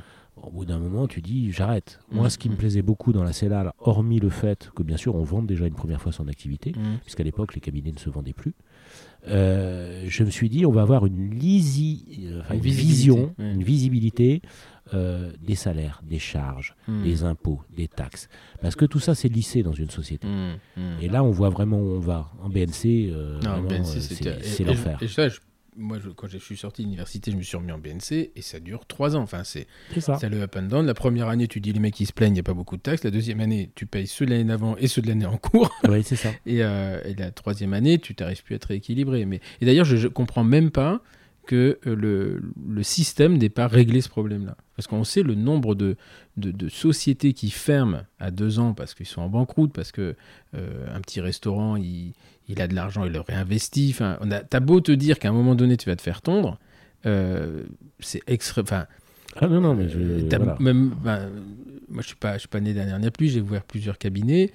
À chaque fois, je le sais, et je me souviens que la seule fois où ça a été, euh, où ça s'est bien passé, c'est le moment où je m'étais mis en CELAL, parce que finalement, tu sais ce que tu vas payer comme taxe, et à la fin, tu as du dividende, tu les prends, ou tu les Voilà, prends pas. Voilà. voilà. Donc ça, c'est une euh, visibilité, c'est ça qui me plaisait dans la CELAR. Inversement, ce qui est compliqué à comprendre, je trouve, à appréhender, c'est la différence entre ce que tu déclares et le compte en banque. C'est-à-dire que euh, Ah oui, mais ça, il faut jamais regarder ça en fait. Ouais. hein. Il faut parce qu'en fait, il y a des amortissements, il y a des. euh, Oui, mais c'est, c'est- tu peux avoir de l'argent sur ton compte tout en étant déficitaire. C'est ça qui est assez Bien sûr. perturbant. Ouais, c'est assez Bien sûr, perturbant. moi, quand euh, j'ai monté mon cabinet, enfin quand j'ai créé donc le, le- le- le nouveau cabinet, Mhm, hein, euh, mhm. j'ai eu une année avec un déficit de 30 000 euros, Mhm, mais j'avais 300 000 euros sur le compte. Mais euh, j'étais en déficit de 30 000 euros euh, mhm, mhm. parce que j'avais investi euh, beaucoup de choses, Mhm, etc. Qu'il y avait beaucoup de choses, j'avais autofinancé certaines, etc. Donc, en effet, il y a des gens qui peuvent ne pas comprendre. Et c'est, assez perturbant parce que ça fait appel à une. Alors souvent, on, on nous dit à la fac, ils ne nous forment pas à la compta, etc. Alors ça, c'est un grand débat. Est-ce que c'est à la fac de le faire ou à la profession de prendre en charge? Ça, c'est autre chose. Mais effectivement, c'est, ça reste quand même un métier. C'est-à-dire que autant un BNC. on- euh, il y a, à l'époque, je ne sais pas si toi qui faisais ta comptable, ça a toujours eu un comptable, mais au, dé- comptable. voilà, au départ, c'était, fais- faisable. Tu avais Mhm. un cahier, tu avais ton grand compte, euh, voilà, tu mettais les trucs dedans, c'était faisable. Une comptabilité de salaire, c'est impossible. C'est impossible, c'est de la créance et dette. Enfin, c'est, euh, un, un métier, c'est vraiment un Oui, vrai, tout fait, métier. quoi. Et puis tu fais pas ce que tu veux, tu es obligé d'avoir des déclarations, alors même si après tout est automatisé. Mais, euh, euh, et donc, euh, euh, euh, que- que- quel argument toi tu donnerais un, à un dentiste pour dire mais pas censé là Parce que souvent on a des. Moi j'ai des très bons copains, donc, euh, par exemple Hervé, Mhm. euh, Hervé euh, Mhm. qui se reconnaîtra. Lui il a jamais voulu le faire, alors qu'il avait tout à y gagner finalement. Bien sûr. Mm. Bien sûr, parce qu'en fait, je, je pense que ça fait un peu peur passer en société.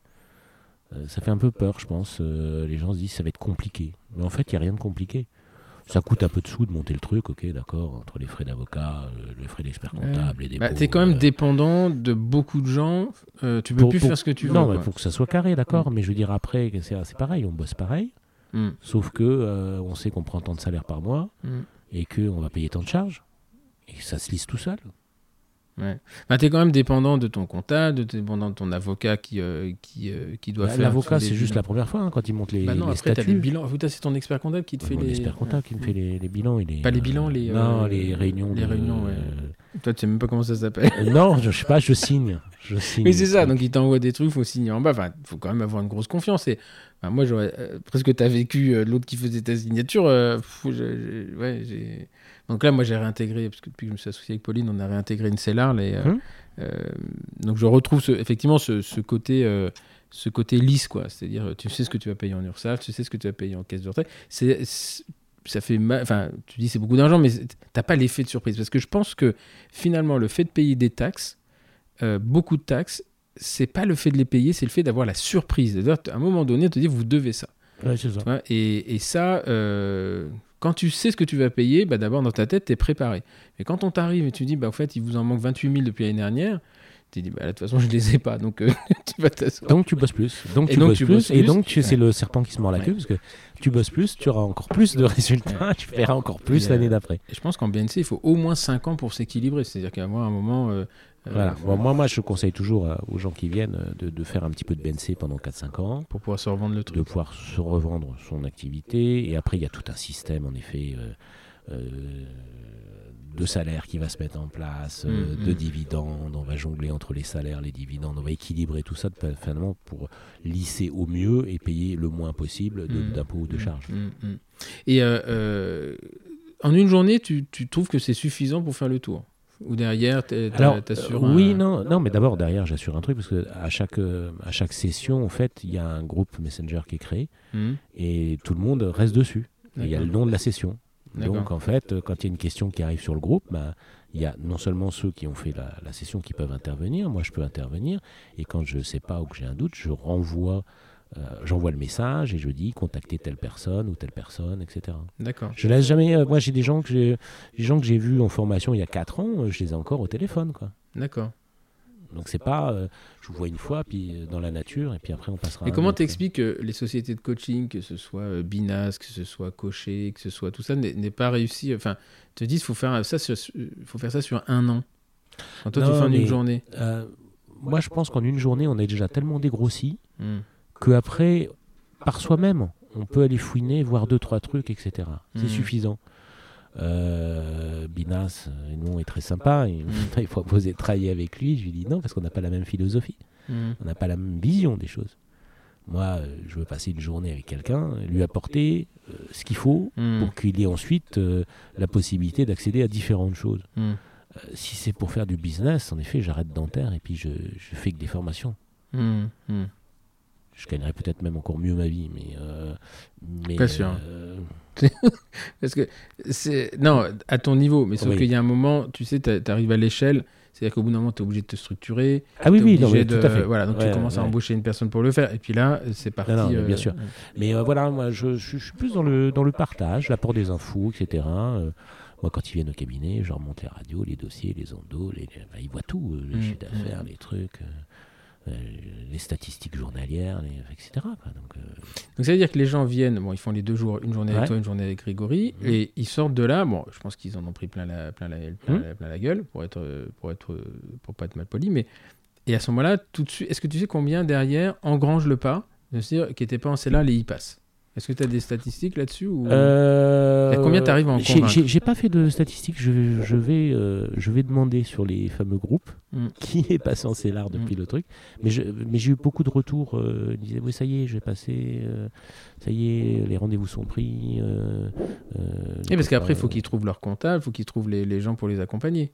Oui, tout à fait. Mais euh, je, je sais que sur l'une des premières sessions, il y avait quand même beaucoup de, de praticiens qui venaient de.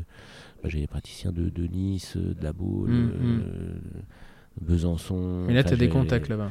Oui, oui, j'ai des contacts un peu partout en fait. J'ai même euh, outre-mer qui viennent. Donc, euh, Non, non, mais tu as, des contacts de comptables et d'avocats sur oui, place. parce que j'ai euh, un comptable qui je lui dis tu connais, tac, tac. je- par, par personne interposée, j'arrive. Mais je sais qu'il y en a beaucoup qui sont passés là.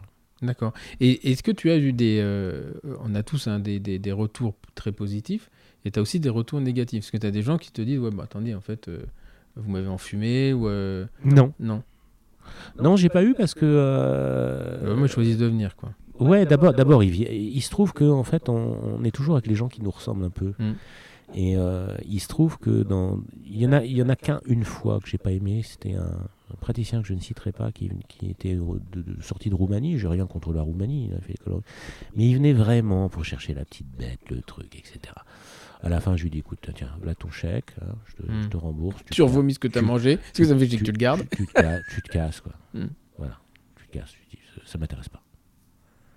Mais sinon, non, non, les gens sont vraiment. euh, en général, j'ai bah, pas eu d'écho négatif. euh, Mm. J'ai même euh, deux, trois praticiens là, qui m'ont encore écrit là, euh, ça y est, ils ont dépassé le million euh, en chiffres, euh, ils sont Mm. organisés, ils ont. voilà, Est-ce que tu n'as pas peur que, euh, de, de, de créer un monstre? Un monstre. C'est-à-dire créer un monstre, c'est-à-dire de, de, de- Tu sais, on a, on a cette évolution de la profession qui, euh, un monstre, mais c'est au sens figuré. C'est-à-dire que on a ce- cet homme de profession, t'es profession médicale, t'as pas le droit de faire du business, t'as pas le droit de faire du commerce, etc. Est-ce que t'as pas l'impression de, de- de créer un groupe de personnes qui vont, euh, qui risquent, parce que tu sais jamais finalement à qui tu as vraiment affaire, Hmm. qui risquent à un moment donné d'être euh, tellement omnibulés par le- le- la volonté de, de, de gagner, de- d'atteindre le Alors- million, etc., qu'ils en arrivent à faire des conneries. Alors c'est le but, le but c'est pas ça. Non, mais c'est c'est pas un but. Mais Non, est-ce non, que t'as non, pas l'impression de... Le, le- le but de la formation, c'est absolument pas ça, bien sûr.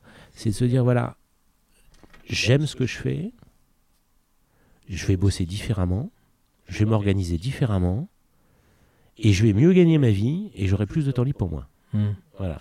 Alors, celui-là, on, on, pourra en parler parce que...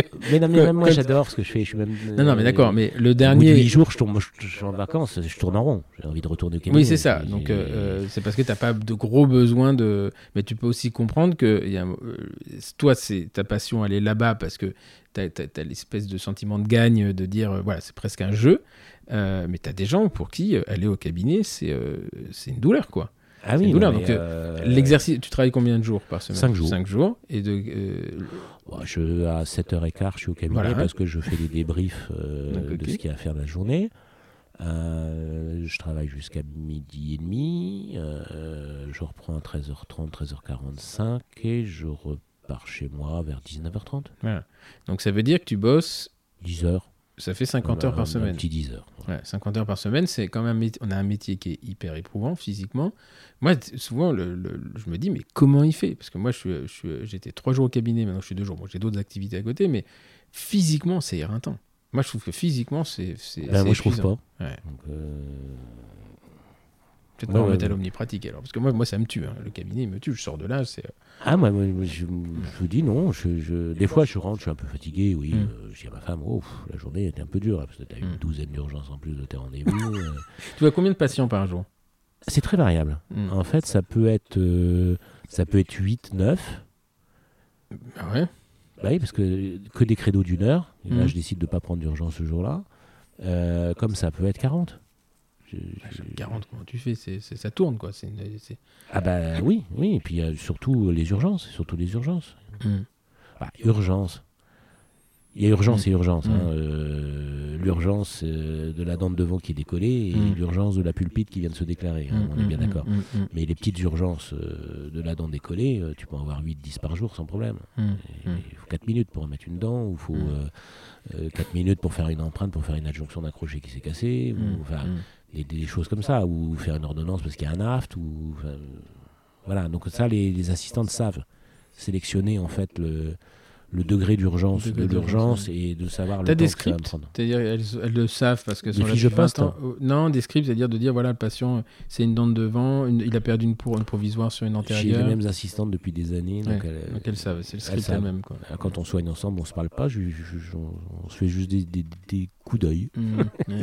Et c'est suffisant. Donc c'est vraiment une, une harmonie dans le travail. Et au niveau euh, technique, tu utilises l'empreinte euh, digitale ou euh, l'empreinte numérique Alors, je devais passer à l'empreinte numérique là cette année et comme je t'avais expliqué en privé, j'avais Mm. pas mal de soucis à gérer. J'ai pas eu le temps parce qu'en fait, je voudrais bien passer à l'empreinte numérique, bien sûr, mais euh, ça va être chronophage en temps.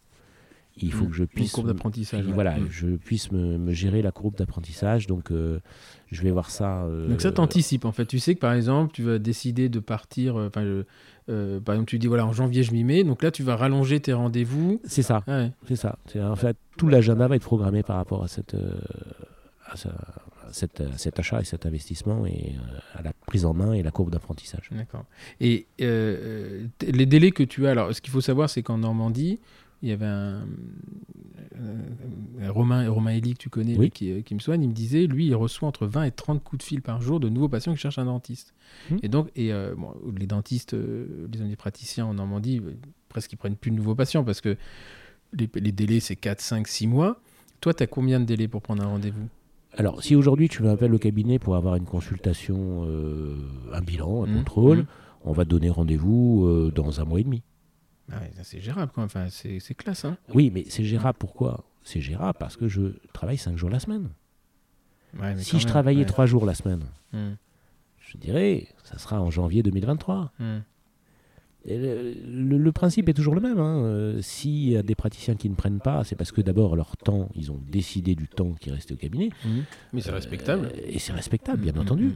Maintenant, celui qui travaille 5 jours la semaine aura obligatoirement un délai théoriquement plus court que celui qui travaille 3 Mhm. jours, 3 jours et demi. Mm, mm. C'est mathématique. Et, et pour un traitement, c'est-à-dire quelqu'un qui vient, euh, il a une pulpite, il, voilà, tu faut lui faire Ah l'endo, non, la couronne, pulpite, déjà, on Oui, la- la- l'urgence. Mais à partir du moment où il a l'urgence, le soin programmé, c'est combien? C'est combien Quel délai? Pareil? Bah, pareil, euh, même pas, des fois un peu moins, un mois. euh, Ouais, c'est- et en fait, je te pose la question parce que euh, il y avait un patient l'autre jour, je lui je lui ai fait l'endo, j'ai dit mais vous avez rendez-vous avec le docteur Turlut? Il me dit non, mais je l'appelle et euh, ça sera bon. Oui. Et euh, j'ai dit ouais, mais attention, faut que ça soit fait dans les 30 jours. Oui, mais il m'a dit que ça sera bon. Oui. Et là, je me suis dit c'est incroyable parce que nous ici, euh, c'est à Rouen, c'est 4-5 mois de délai. Euh, et le téléphone, tu tombes maintenant sur des boîtes vocales qui disent envoyer un mail parce que c'est- ingérable. Toi, tu refuses pas de patient. Euh, alors si ça arrive euh, qu'on dise, écoutez, quelqu'un, il y a quelqu'un qui est venu il y a deux jours en disant, euh, j'ai besoin d'un détartrage, euh, je, vais au mariage, je vais au mariage de ma soeur samedi, dans la journée, il dit. Il dit, mais non monsieur, ça, non, ça Mm. sera au mois d'octobre. Mm. Ah bah il est reparti. Mm. je pense qu'il est reparti, Repousser le mariage. soit il va repousser le mariage, soit voilà. Mais euh, non, à partir du moment où moi je, je reçois déjà euh, les premiers courriers euh, des spécialistes en disant voilà, il faut prévoir, il y a une intervention qui est prévue telle date, il faut prévoir. hein, je, Déjà sur mon agenda, j'ai bloqué deux petits créneaux, enfin deux créneaux euh, à l'avance pour dire voilà, ça, ça sera monsieur ou madame Intel euh, parce qu'il y a un traitement Mhm. d'eau qui va être fait et qu'il faut faire la constitution dans les 30 jours. D'accord. Donc ça aussi, c'est planifié sur l'agenda. Donc tu travailles par bloc. Ouais, c'est Ça ça. débloque. C'est-à-dire que tu as des. Alors tout à l'heure, tu disais entre 9 et 40 patients par jour. Mhm. Bon, 9, on se doute bien, là, il n'y a pas de consultation, c'est les créneaux d'une heure. Mais euh, est-ce que tu te. euh, en termes de rentabilité, tu, tu, tu, tu cherches à être rentable sur la journée ou sur la semaine ou sur le mois? Euh, en fait, à la- à la- sur l'agenda, tu as déjà des, des blocs de, de production qui sont notés, des blocs de soins. Donc tu etc. peux décider, par exemple, une matinée, de de faire que de la consulte. C'est ça. D'accord. Et là, tu sais que tu seras moins rentable. Et donc, Oui. en fait, tu, tu lises sur le. Comment tu fonctionnes? Tu lises sur la semaine ou tu lises sur Alors le moi, mois? moi, je suis, moi, je suis parti du principe qu'il fallait au moins faire euh, 5 à 6 heures de production par jour. D'accord. Donc euh, ces 5-6 heures, elles sont déjà calées en bloc sur l'agenda. Mhm. Et, euh, et ensuite, euh, les, les- heures euh, supplémentaires, c'est des soins, des contrôles, des détartrages, euh, plus. des, des gamins, enfin voilà, etc. Mais ça vient en plus. Ok, d'accord. Et donc là, tu, le, le- ton cabinet, tu vas pas le grossir. C'est qu'à un moment, est-ce que tu y as pensé? À un moment, j'ai pensé euh, le doubler, Mhm. donc de refaire 300 mètres carrés supplémentaires. Mhm. Parce que je voulais mettre dedans euh, un endo, euh, Mhm. un paro. un- Et puis je me suis dit, je suis pas loin de la retraite quand même. D'accord, 10 ans. hein. ouais, peut-être un peu moins. Peut-être un peu moins. Mais euh, j'avais pas, j'avais plus envie. En fait, euh, Mhm. je, je pense que je l'aurais fait à 40 ans. Euh, Là, je, non, je. Tu souffles. Ouais, non, je m'essouffle de, de devoir après gérer encore ça en plus. Ouais. Parce que c'est quand même, comme tu dis, c'est de la gestion euh, entre. euh, Oui, mais à la limite, à partir du moment où tu es en CELAR, là, tu peux tu peux t'associer avec des apports de, de Bien départ. sûr, Ouais. bien sûr, mais bon, c'est voilà, c'est après, je, je veux rester à taille humaine. J'aime bien. Oui, enfin, euh, c'est à humaine quand même. On n'est pas sur. Oui, euh, on mais pas bon, sur là, on, dentaires. on est trois, euh, Mm. bon, ça va, ça tourne. euh, j'ai j'ai pas, j'ai pas envie de refaire un bâtiment.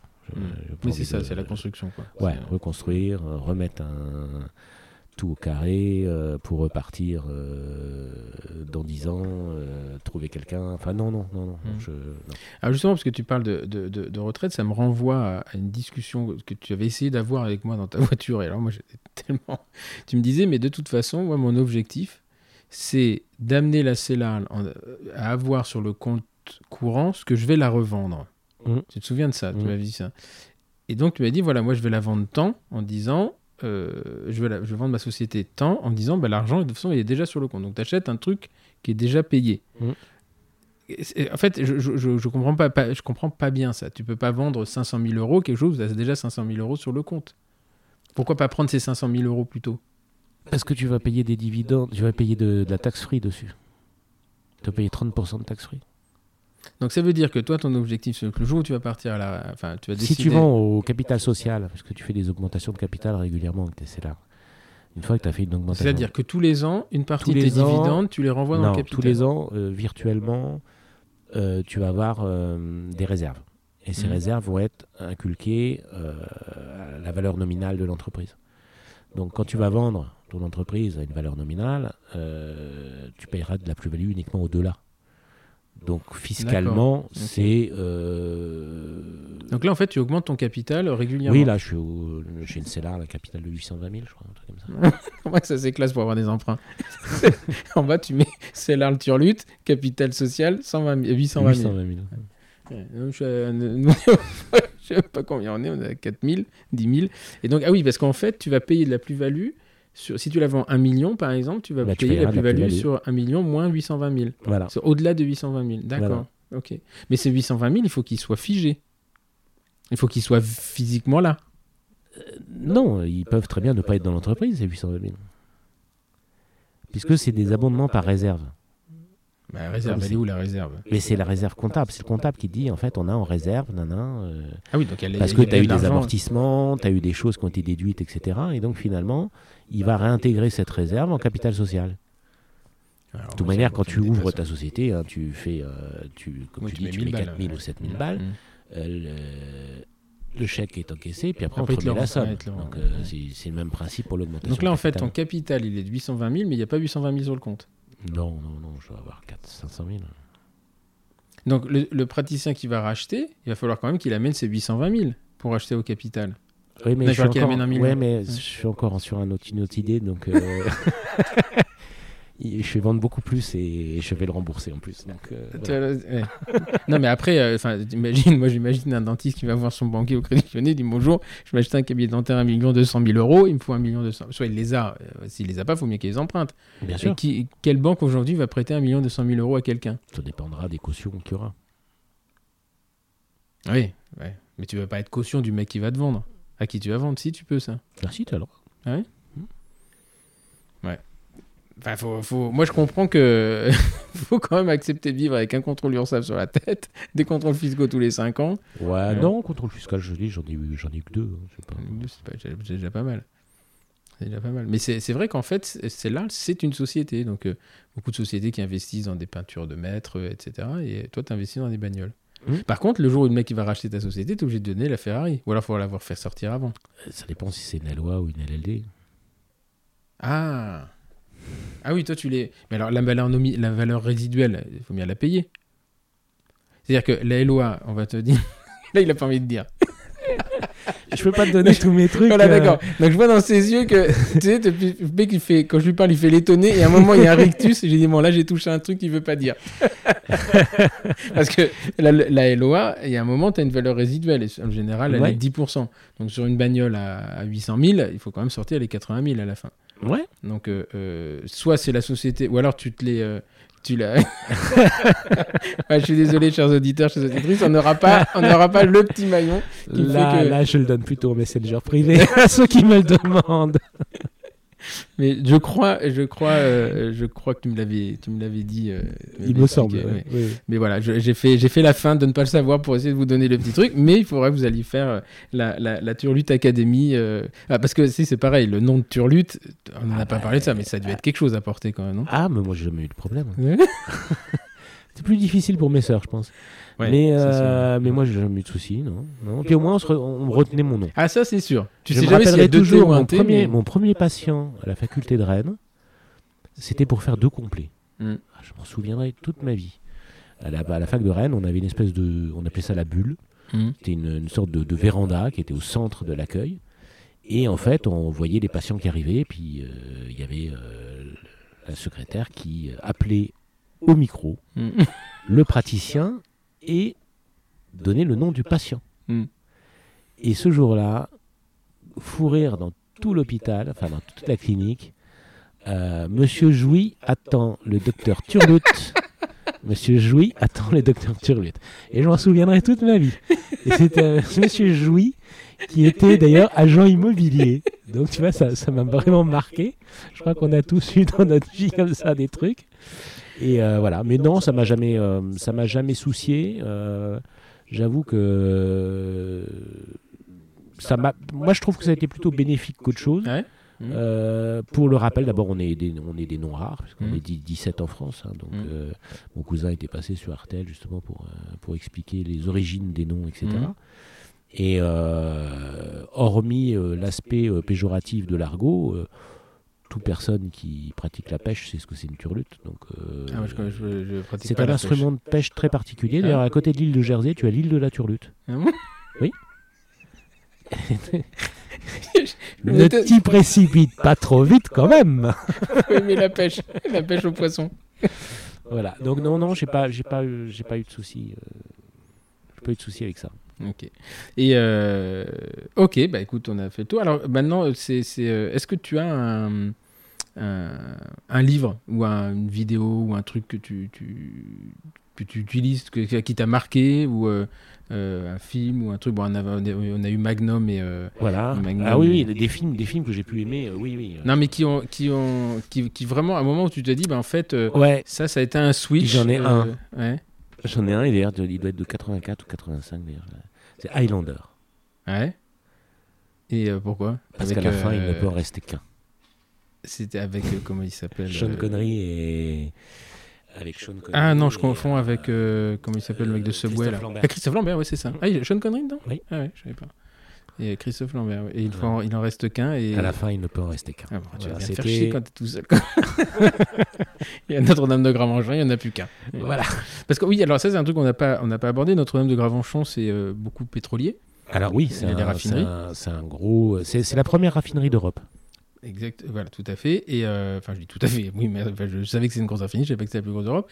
Et est-ce que ça a eu une incidence euh, indirecte sur euh, sur ton exercice Alors, en fait? euh, je dirais oui et non. Alors oui, pourquoi? Parce que euh, la ville en, elle-même doit avoir un taux de chômage extrêmement faible. Il y a Mhm. quasiment le plein emploi à Gravenchon, je dirais, parce qu'entre le, le raffinage, la chimie et les sous-traitants qui travaillent aussi pour, Mhm. pour ça, euh, ça a été bénéfique dans le sens où, en effet, j'ai toujours eu du monde. Hmm. Et du monde qui tourne aussi, aussi, parce qu'en fait, j'ai des patients qui viennent de Houston, qui viennent de, donc Londres, qui viennent d'un peu ouais. partout, parce qu'en fait, ils sont euh, sur des sites de raffinage différents euh, un certain temps. Ensuite, oui, parce que ils ont des mutuelles qui sont quand même sympathiques, Mhm. mais c'est en corrélation avec mon prix. Donc, ils ont des mutuelles à 400%. D'accord. Donc, euh, c'est pas non plus, hein, j'ai vu certaines mutuelles. Et à puis avec le, euh, depuis qu'il y a le RAC 0, ça, ça... Oui, mais de toute manière, ils étaient déjà quasiment remboursés intégralement avant. euh, ils perdaient 10 balles sur une couronne. Mhm. Voilà, Mhm. donc, euh, donc bon, il y a la mutuelle, il y a le plein emploi. Après, c'est vrai que quand je suis arrivé, on m'a dit, ouais, dans 5 ans, le site, il ferme. Mhm. 5 ans après, on m'a dit, dans 5 ans, il ferme. Et il y a encore euh, 10 ans, on m'a dit, dans 10 ans, il sera fermé. Mhm. Bon, voilà, mais euh, ils réinvestissent euh, par tranche de Régulièrement. 50 millions. Oui, parce que c'est euh, quand même à- c'est à l'entrée du Havre, enfin il y a les paquebots qui arrivent, Oui, euh, Voilà, les tonniers, exactement. et- il y a le- d'ailleurs un pipeline qui part de Gravenchon et qui va directement à Roissy et Orly. Ah ouais, C'est Gravenchon qui alimente euh, les kérosènes, les kérosènes euh, des avions. D'accord, donc mon avis, c'est pas prêt d'être fermé. hein. Non, Qui construisent le pipeline, tu auras le temps de préparer ta sortie. c'est exactement ça, c'est ce que je me dis. À mon avis, en ce moment, ils vont peut-être être focalisés sur autre chose. euh, euh. Si tu devais euh, revenir un peu sur, sur ta vie depuis, depuis que tu étais gamin, depuis les décodeurs Canal+, Ouais. et que tu avais la possibilité de changer quelque chose, est-ce que tu changerais quelque chose ou, ou pas, finalement? Je pense pas. Hmm. Non, non, je pense pas. J'ai réfléchi, mais non. Non, tout ce que j'ai fait, j'ai toujours fait avec passion, en fait. Donc, comme j'ai toujours fait avec passion, en fait, t'as pas, pas le sentiment d'avoir été contraint. Hmm. T'as pas le Hmm. sentiment de Hmm. t'être forcé. Euh, donc, euh, si, j'aurais, changerais quelque chose. J'ai quelques voitures que j'ai loupées que j'aurais dû prendre. Mais Ouais. sinon, mais sinon, qui m'ont fait gagner également beaucoup, beaucoup d'argent. Mais, mais euh, j'en ai loupé une un jour à 40 000 euros près. Ah ouais? Ouais. Euh, c'était une 288 GTO. C'est la, la- la- la- la Ferrari d'un, ami à moi qui est d'ailleurs maintenant qui vit à Bruxelles, qui habitait à Caen. Et euh, bah, j'étais en, en plein divorce à l'époque et euh, il me manquait 40 000 euros et donc euh, la voiture elle, devait être Mm. vendue 320 000. J'avais 280. Je lui ai dit donnez-moi un an pour payer les Mm, 40 mm. et puis c'est bon. Et le mec n'a pas voulu. Mais euh, voilà, ça, ça, je, ça, j'aurais pas loupé parce qu'aujourd'hui, ça vaut 2,6 millions, 2,7 millions. Voilà. Est-ce que, quand, euh, juste une question qui me vient comme ça, quand on, on, on te dit, oui, de toute façon, ce mec ne pense qu'au fric, est-ce que c'est vrai Alors, le, ou, le- euh, ou alors, tu peux t'en défendre? Oui, je peux. Je, D'abord, je vais m'en défendre parce que je veux dire, on- l'argent n'est pas un, n'est pas un but en soi. L'argent est un outil. Mhm. Il faut bien comprendre ça comme ça. Quand on n'a pas d'argent, on en veut. Mhm. Quand on en a, on passe par en avoir puisqu'on en a. Mm. Donc on fait quoi On fait ce qu'on a envie. Mhm. C'est euh, se libérer d'une certaine contrainte. T'es sûr. Mais est-ce que, euh, quand, quand, quand on, quand on- par exemple, sur les réseaux sociaux, quand tu avais ces, ces- Alors, les réseaux sociaux, on en pense qu'on veut, mais c'est- c'est c'est quand même intéressant comme question. C'est de se dire, euh, oui, mais de toute façon, ils font ça pour le pognon, nous, on fait pas ça pour le pognon. Est-ce que, est que toi, ça te blesse ou est-ce que tu t'en fous? Moi, je m'en fous. complet c'est Ouais, non, mais je m'en fous complet. Je veux dire, euh, moi, euh, tu vois, comme j'avais annoncé tous mes euh, Mm. sur les réseaux, j'avais dit, ok, voilà, je prends 40 000 balles par mois, Mm. je paye euh, 9 000 balles d'impôts, euh, je vis avec le reste, je vis très bien. Je vis très bien. J'ai des gros encours aussi, Mm. mais je vis très bien. Mais j'ai, a- euh, moi, je suis plus, euh, alors, euh, je suis plus à l'américaine dans cette euh, mentalité-là. Mhm. C'est-à-dire que dans la rue, le mec il m'interroge. Il y en a qui font ça dans des YouTube, Mm, trucs, etc. Euh, bonjour, combien vous gagnez. Moi, ça me dérange pas de dire ce que je gagne. Ça me dérange pas. Par contre, derrière, je sais que j'ai abattu du. Ouais, ouais, tu sais, tu sais à la mine. tu l'as pas volé, quoi. Voilà, Mais, euh, exactement. ouais, ouais. Mais c'est euh, Et c'est vraiment un outil. c'est un un outil. ouais. Et euh, est-ce que tu penses qu'inconsciemment, tu as choisi ta profession euh, avec cet objectif-là? Non. Ou euh, Non, parce est-ce que, que, tu savais que les dentistes gagnaient de l'argent à l'époque? je savais déjà à l'époque, puisque mon dentiste à moi, il avait une, une Mercedes SL. Qui il se souvient pas du, nom du mec, il se souvient de Non, sa bagnole. souviens plus du nom, mais je l'ai. Grise, porte-papillon. Et on appelait ça la bouilloire d'ailleurs. Tu sais pourquoi? Non. Parce qu'en fait, cette voiture, donc tu vois une Mercedes avec Mmh. des portes qui se lèvent en papillon, ouais. n'avait pas de vitres qui s'ouvraient. Ah bon? Donc il faisait une chaleur à crever, quoi. Une chaleur à crever. Dès que tu roulais au soleil, il n'y avait pas de clim. Dès que tu roulais au soleil, il fait que, tu, tu crevais. Mmh. On appelait ça la cocotte minute, cette voiture. Enfin, bon, bref, donc ce praticien, mon praticien avait une Mercedes SL 300. Et donc je savais qu'il gagnait correctement sa vie. Mmh. Voilà. Mais par contre, euh, il me montrait plein de trucs et tout, etc. Puis comme j'étais très manuel et que je, je- je- je faisais beaucoup de maquettes, je faisais beaucoup de choses, euh, c'est- le côté qui me plaisait. Le Mm. côté manuel euh, et euh, côté euh, gagner sa vie correctement. Ce qui est pas désagréable. Euh, ce qui n'est pas désagréable, de toute manière. hein, parce que sinon, on va, euh, je, je comprends très bien, euh, et je comprends très bien les gens, et je sais le prix d'une baguette des pains. Mmh. Je sais que c'est entre 95 centimes et 1,10€. 95, c'est à Notre-Dame. Oui, à 80 Notre-Dame, oui, Mm. euh, la petite banette, elle est à 95 centimes. Mais euh, je, je connais le prix des choses. Mmh. Donc euh, je comprends qu'il y ait des gens qui se disent euh, Ouais, euh, mais tu te rends compte, euh, nous on bosse, mais euh, on gagne euh, Mmh, moins. mmh, euh, mmh, Chacun fait comme il veut. Ouais, comme il peut. Enfin, je pense. Ouais. Ouais, non, mais après, après il y a des questions d'organisation. Mm, on, mm. on revient toujours à la même chose. hein. Alors après, j'ai- deux, deux questions. Justement, en interne, euh, tes, tes assistantes qui travaillent avec toi depuis des années, donc Mm. elles, elles se rendent compte quand même. euh, euh, Est-ce qu'à un moment donné, ça crée pas euh, au sein de ton personnel des espèces de jalousie en disant oui, bah, plutôt que de racheter une voiture, il ferait mieux de mieux nous payer? Ben, je les paye bien. Oui. Mais tu peux toujours payer plus en fait. On, on peut toujours payer plus. Euh, écoute, moi, je dois les payer euh, déjà sur 14 mois, euh, avec les 6 semaines de vacances, voire 7. euh, euh, elle, elle travaille en 3-8 euh, par quart. En 3-8, en 2-8 quand même. Non, T'arrêtes pas, la trois- nuit. T'arrêtes pas, la non, nuit. parce qu'en fait, il y a. Non, non.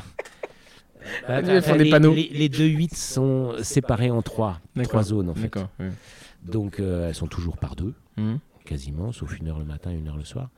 Euh, et euh, non, je, je- je- au contraire, elles sont contentes quand elles voient une nouvelle voiture. mm. Elles me disent Ah, il faut nous emmener faire ça. Et donc leur- leur- leurs salaires sont, sont au-dessus de la moyenne. Enfin, du, Oui, En plus, oui. il y a de l'ancienneté. quoi. c'est, euh, Oui, et puis il y a l'ancienneté, euh, le prime secrétariat, et, voilà, un truc, etc. Quoi.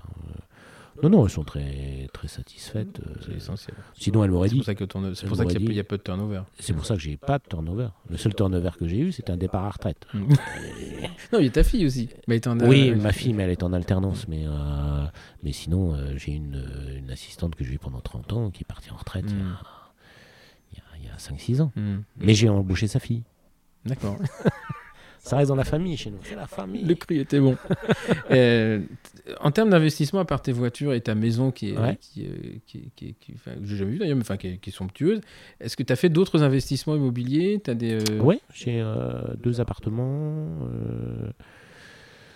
Euh, euh, on met jamais tous ces deux dans le même panier. Donc euh, voilà. Donc, Mais t'as pas, parce que t'en as qui fructifient beaucoup, qui misent beaucoup sur l'immobilier, toi c'est. Ouais, non. C'est pas ton truc. Non, non, non. Moi, j'ai euh, j'ai ma maison principale. Hmm. J'ai euh, deux appartements qui arrivent à terme. Euh, après, j'ai mes voitures. Tu fais de la défisque ou pas du tout? Non. C'est marrant Non. parce que les gens qui, euh, comme toi, qui ont des, des grosses activités comme ça, il y a peu de gens qui font de la défisque. Et moi, j'ai envie de bien dormir. Hmm. Voilà, je- ça me fait chier de payer mes impôts, euh, mais Mm. bien il en faut. Euh, maintenant que je suis en salle, bien sûr, je sais exactement ce que je paye comme impôt. Hmm. C'est aussi l'avantage. Euh, donc euh, je paye ce que j'ai à payer. Hmm. Et c'est vrai que si chaque année je payais pas d'impôt, j'aurais une Ferrari plus par an. Hmm. Donc ce serait pas mal.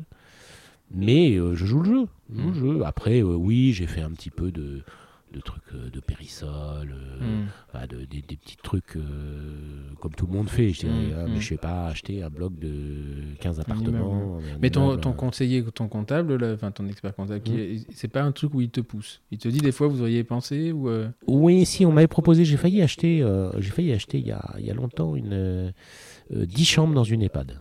Mon Dieu. Comme si je disais, gardez celle-là pour moi dans 20 ans. voilà, tu sais, je, je dis, on pourra peut-être les réunir, ça fera plus grand. Et, euh, mais en fait, ça m'a ça m'a gêné de, de travailler avec la mort des gens. Hmm. C'est, ça m'a, c'était super intéressant fiscalement, Mm, euh, en LMP, euh, tout, Mm, enfin, tout, tout, tout ce qu'il fallait. Il y avait juste à sortir 400 000 et puis c'est bon, tu Mm. te prenais euh, 4 millions au bout de 20 ans. Hmm. Euh, mais c'est, voilà, Éthiquement, c'était pas ouais, ça. éthiquement, c'était pas du tout dans mon, voilà, je, je- voilà.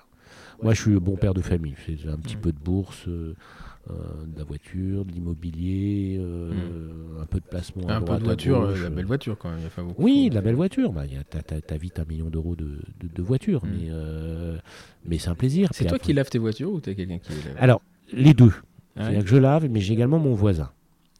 Alors, mon voisin, qui travaillait chez, chez ExxonMobil, euh, c'est un ami, quand, je me- quand j'ai construit la maison chez lui, d'abord, on ne se connaissait pas, on s'est rencontrés après, mais il était passionné de, de Ferrari. Il est passionné, passionné. Mais il n'a jamais pu avoir les moyens Mm, d'en, mm. d'en acheter une. Et donc, on a sympathisé au fil du temps, et en fait, maintenant, en fait, mes doubles de clés sont chez lui. Il a mon bip de, de maison, Hmm. Et euh, quand je m'en vais, il le sait, il me dit T'inquiète pas, je m'en occupe. Il vient prendre les voitures, il les lave, il les cire, il les aspire, il fait Mais il un petit roule tour pas. avec. Si, si, Ah, il, a roule clés, avec. il roule avec. Je suis allé avec lui tourner à Monza euh, sur le circuit avec lui. euh, on est parti 4 jours à Maranello. euh, donc euh, voilà, donc oui, je lave mes voitures, mais sinon lui adore. Euh, c'est pas voilà. les siennes, mais il a, il a tous les avantages. Ah, euh, il a tous les avantages. Il, a les clés, il a les papiers, il a, il a tout. Quand il veut, une fois il me dit Ah, j'ai un mariage, tu- bah tiens, prends la Maserati. Ouais, donc euh, voilà, donc euh, ça à ce niveau-là, j'avoue que C'est cool. c'est assez cool. ouais. Alors, ma dernière question, parce que ça va bientôt faire euh, ouais, c'est une heure, presque deux heures. Est-ce qu'à un moment donné, alors tu as eu des, des, des, des- des passages dans ta vie personnelle, t'es- des divorces, des machins, est-ce qu'il y a un moment où tu t'es fait peur? Dit, ouah, putain, là, euh, c'est-à-dire euh, est-ce que tu t'es senti en danger d'avoir mis, parce que une espèce de, de mayonnaise qui monte comme ça, on a toujours peur de la descente. Et en fait, on se rend compte aujourd'hui que il y a beaucoup de gens hein, qui sont arrivés très haut et qui, Mhm. qui, qui, qui sont cassés la gueule, ils sont repartis, ils sont jamais remontés aussi haut, etc. Est-ce qu'il y a un moment où tu t'es fait peur? Euh, alors peut-être quand je suis passé en Célard. là. Mhm. Parce que quand je suis passé en Célard, c'était la première fois que je faisais un aussi gros emprunt. Ouais. Euh, je venais, j'avais construit ma maison euh, que j'avais à Yvetot, euh, j'étais en plein dedans aussi. euh. là, je, là je, je me suis fait peur pendant une petite année. Ah ouais, Là, tu te dis, euh, on va pousser. dit, quoi. attends, attends, on va faire très très attention. Et donc là, j'ai fait très attention pendant un an pour voir si le schéma que j'avais Mm. fait allait bien se passer. Et puis en fait, c'était- s'est ça, bien ça- ça s'est bien Et là, c'est- t'habites pas à Yvetot, là, actuellement Non, là, j'habite à Gravenchon. Ah, t'as changé de maison après Oui, j'avais construit une première maison à, à Yvetot, D'accord. et euh, qu'a racheté d'ailleurs mon expert comptable. Celui que t'as mis en prison Non, celui- Non, le l'autre, le bon, le bon. Qui l'a revendu d'ailleurs à Gueudry, euh, à côté, là. euh, voilà, euh, et voilà. Donc, euh, donc j'avais une première maison à Yvetot, et puis euh, ensuite, j'ai décidé de faire la, la maison à Gravenchon, parce qu'en fait, j'en avais marre. Enfin, C'était en même temps. C'est une route, elle fait de la route quand même. hein Ça faisait 30. 20, enfin, le mieux 17 minutes. D'accord, ah ouais, 17 minutes. Bien chronométré, 17 minutes le soir. Mm. Mais sinon, c'est plutôt 30, trentaine de minutes Ouais. euh, pour aller d'Yvetot euh, à Gravenchon. Euh, et à la fin, j'en avais marre. À la fin, j'en avais marre. euh, pendant 10 ans, euh, la route le matin, la route le soir. Donc j'avais décidé de me rapprocher euh, et de construire à Gravenchon, tout simplement. D'accord, ok. Donc à part ce jour-là, depuis tout ce que tu as fait, les investissements, ça te fait pas peur? Écoute, non, puis j'arrive à la fin de tout, donc... euh, bah, Il reste, enfin, il te reste 10 ba- 10 balais quand même. Enfin, Non, mais je veux dire, au, au niveau des C'est encours, sécurisé, quoi. euh, ouais, tout est sécurisé. Je veux dire, même si demain, allez, demain, je sais pas, j'ai un problème, ah, le nombre d'assurances que j'ai pris, je te raconte pas non plus. Donc, euh, le, le nombre Mm. d'assurances que j'ai pris pour euh, au cas où il m'arrivait quelque chose, euh, au cas où je mm. pourrais plus bosser. Ou bon, j'ai tout, tout verrouillé, tout sécurisé. J'arrive à la fin. hmm. Euh, Ça s'est bien passé, euh. Ça s'est bien passé. euh, après, euh, s'il y a un souci, bah, je vends et puis je, rachète une, maison ailleurs. Et puis voilà. Mm. Donc, euh, Et là, bon, la retraite, c'est pas pour demain, mais tu, tu, tu, tu anticipes la prendre comment? C'est à Notre-Dame de Gravenchon ou vraiment, Non, non, non, vends je serai certainement ailleurs. J'ai déjà deux pistes. J'aurai certainement une petite activité d'une journée ou deux. si j'ai déjà des places de réserver. Et je ferai peut-être des audits. Ah ouais? Ouais. On continuera à jouer avec ça, quoi. Ouais, faire des audits dans les cabinets. Et tu veux le fauteuil, tu veux arrêter à quel âge? Euh, planifier, ça. j'y- Non? J'y pense de plus en plus. Euh, 2030, 2031. Ça fait 8-9 ans, quoi. Ouais. Ouais. T'as songé un moment partir à l'étranger? Euh, à l'étranger, alors euh, Bah, à pays, pays étranger ou un pays, un ou- pays étranger en un se disant, merde, ils font chier, ici c'est trop, ta- trop taxé, je veux partir en Belgique, enfin, Euh, non. T'as- T'as jamais eu la non, fuite ça euh, m'a pas. euh, Non, ça m'a pas. Parce que tu as quand même un profil financier qui aurait pu intéresser la Suisse, qui aurait pu intéresser. euh, Bien sûr, ouais. ouais, non, mais j'aime bien ma France, moi. la J'aime bien mon vin, j'aime bien mon fromage. euh, j'aime- J'aime j'aime bien la vie en France, en fait. C'est peut-être pour ça que je pars moins longtemps, voilà, vacances, loin. Si, je vais, j'ai, on a le projet avec mon épouse d'aller à, à Charlottesville. Ah ouais? Oui. Des États-Unis. bien voir les- la Louisiane. Louisiane, ouais. Ok, bah écoute Pascal, merci, Bah, euh, écoute, merci beaucoup. C'était un euh, plaisir. Et, euh, alors donc vous ne saurez pas le solde du LOA, la LLD. de la Vous le saurez en, en privé, en, En message privé. Voilà. Et donc c'était quand je, je t'avais contacté, ce que j'avais. souvent, je me souviens le jour où je t'ai contacté, c'est un, un- un copain qui m'en parle. Il me dit Oh, quand même ce mec, c'est un mec africain. Je dis mais en fait tu le connais pas. Euh, tu le connais pas, tu sais pas ce qu'il fait. Moi je te dis, j'ai vu ce qu'il faisait, c'est propre, c'est pas de la dentisterie du 16e arrondissement à, à 3000 balles la céramique, mais ça fait largement le job. Et donc ça m'intéressait aussi de, de t'avoir et pouvoir euh, pour mettre un petit peu les pendules à l'heure. Voilà, je te remercie infiniment. Voilà, donc euh, si ça vous intéresse, vous le contactez sur Facebook. euh, vous pourrez faire la prochaine session Turlut Academy si, euh, si elle a lieu et que tout rentre un peu dans l'ordre de ton côté, euh, de ton côté privé. Moi, je vous remercie de nous avoir, euh, nous avoir écoutés. C'était un plaisir de, de- de- de- d'enregistrer ce deuxième épisode de la quatrième saison. Et puis, je vous donne rendez-vous la semaine prochaine pour un nouvel invité. Merci, au revoir.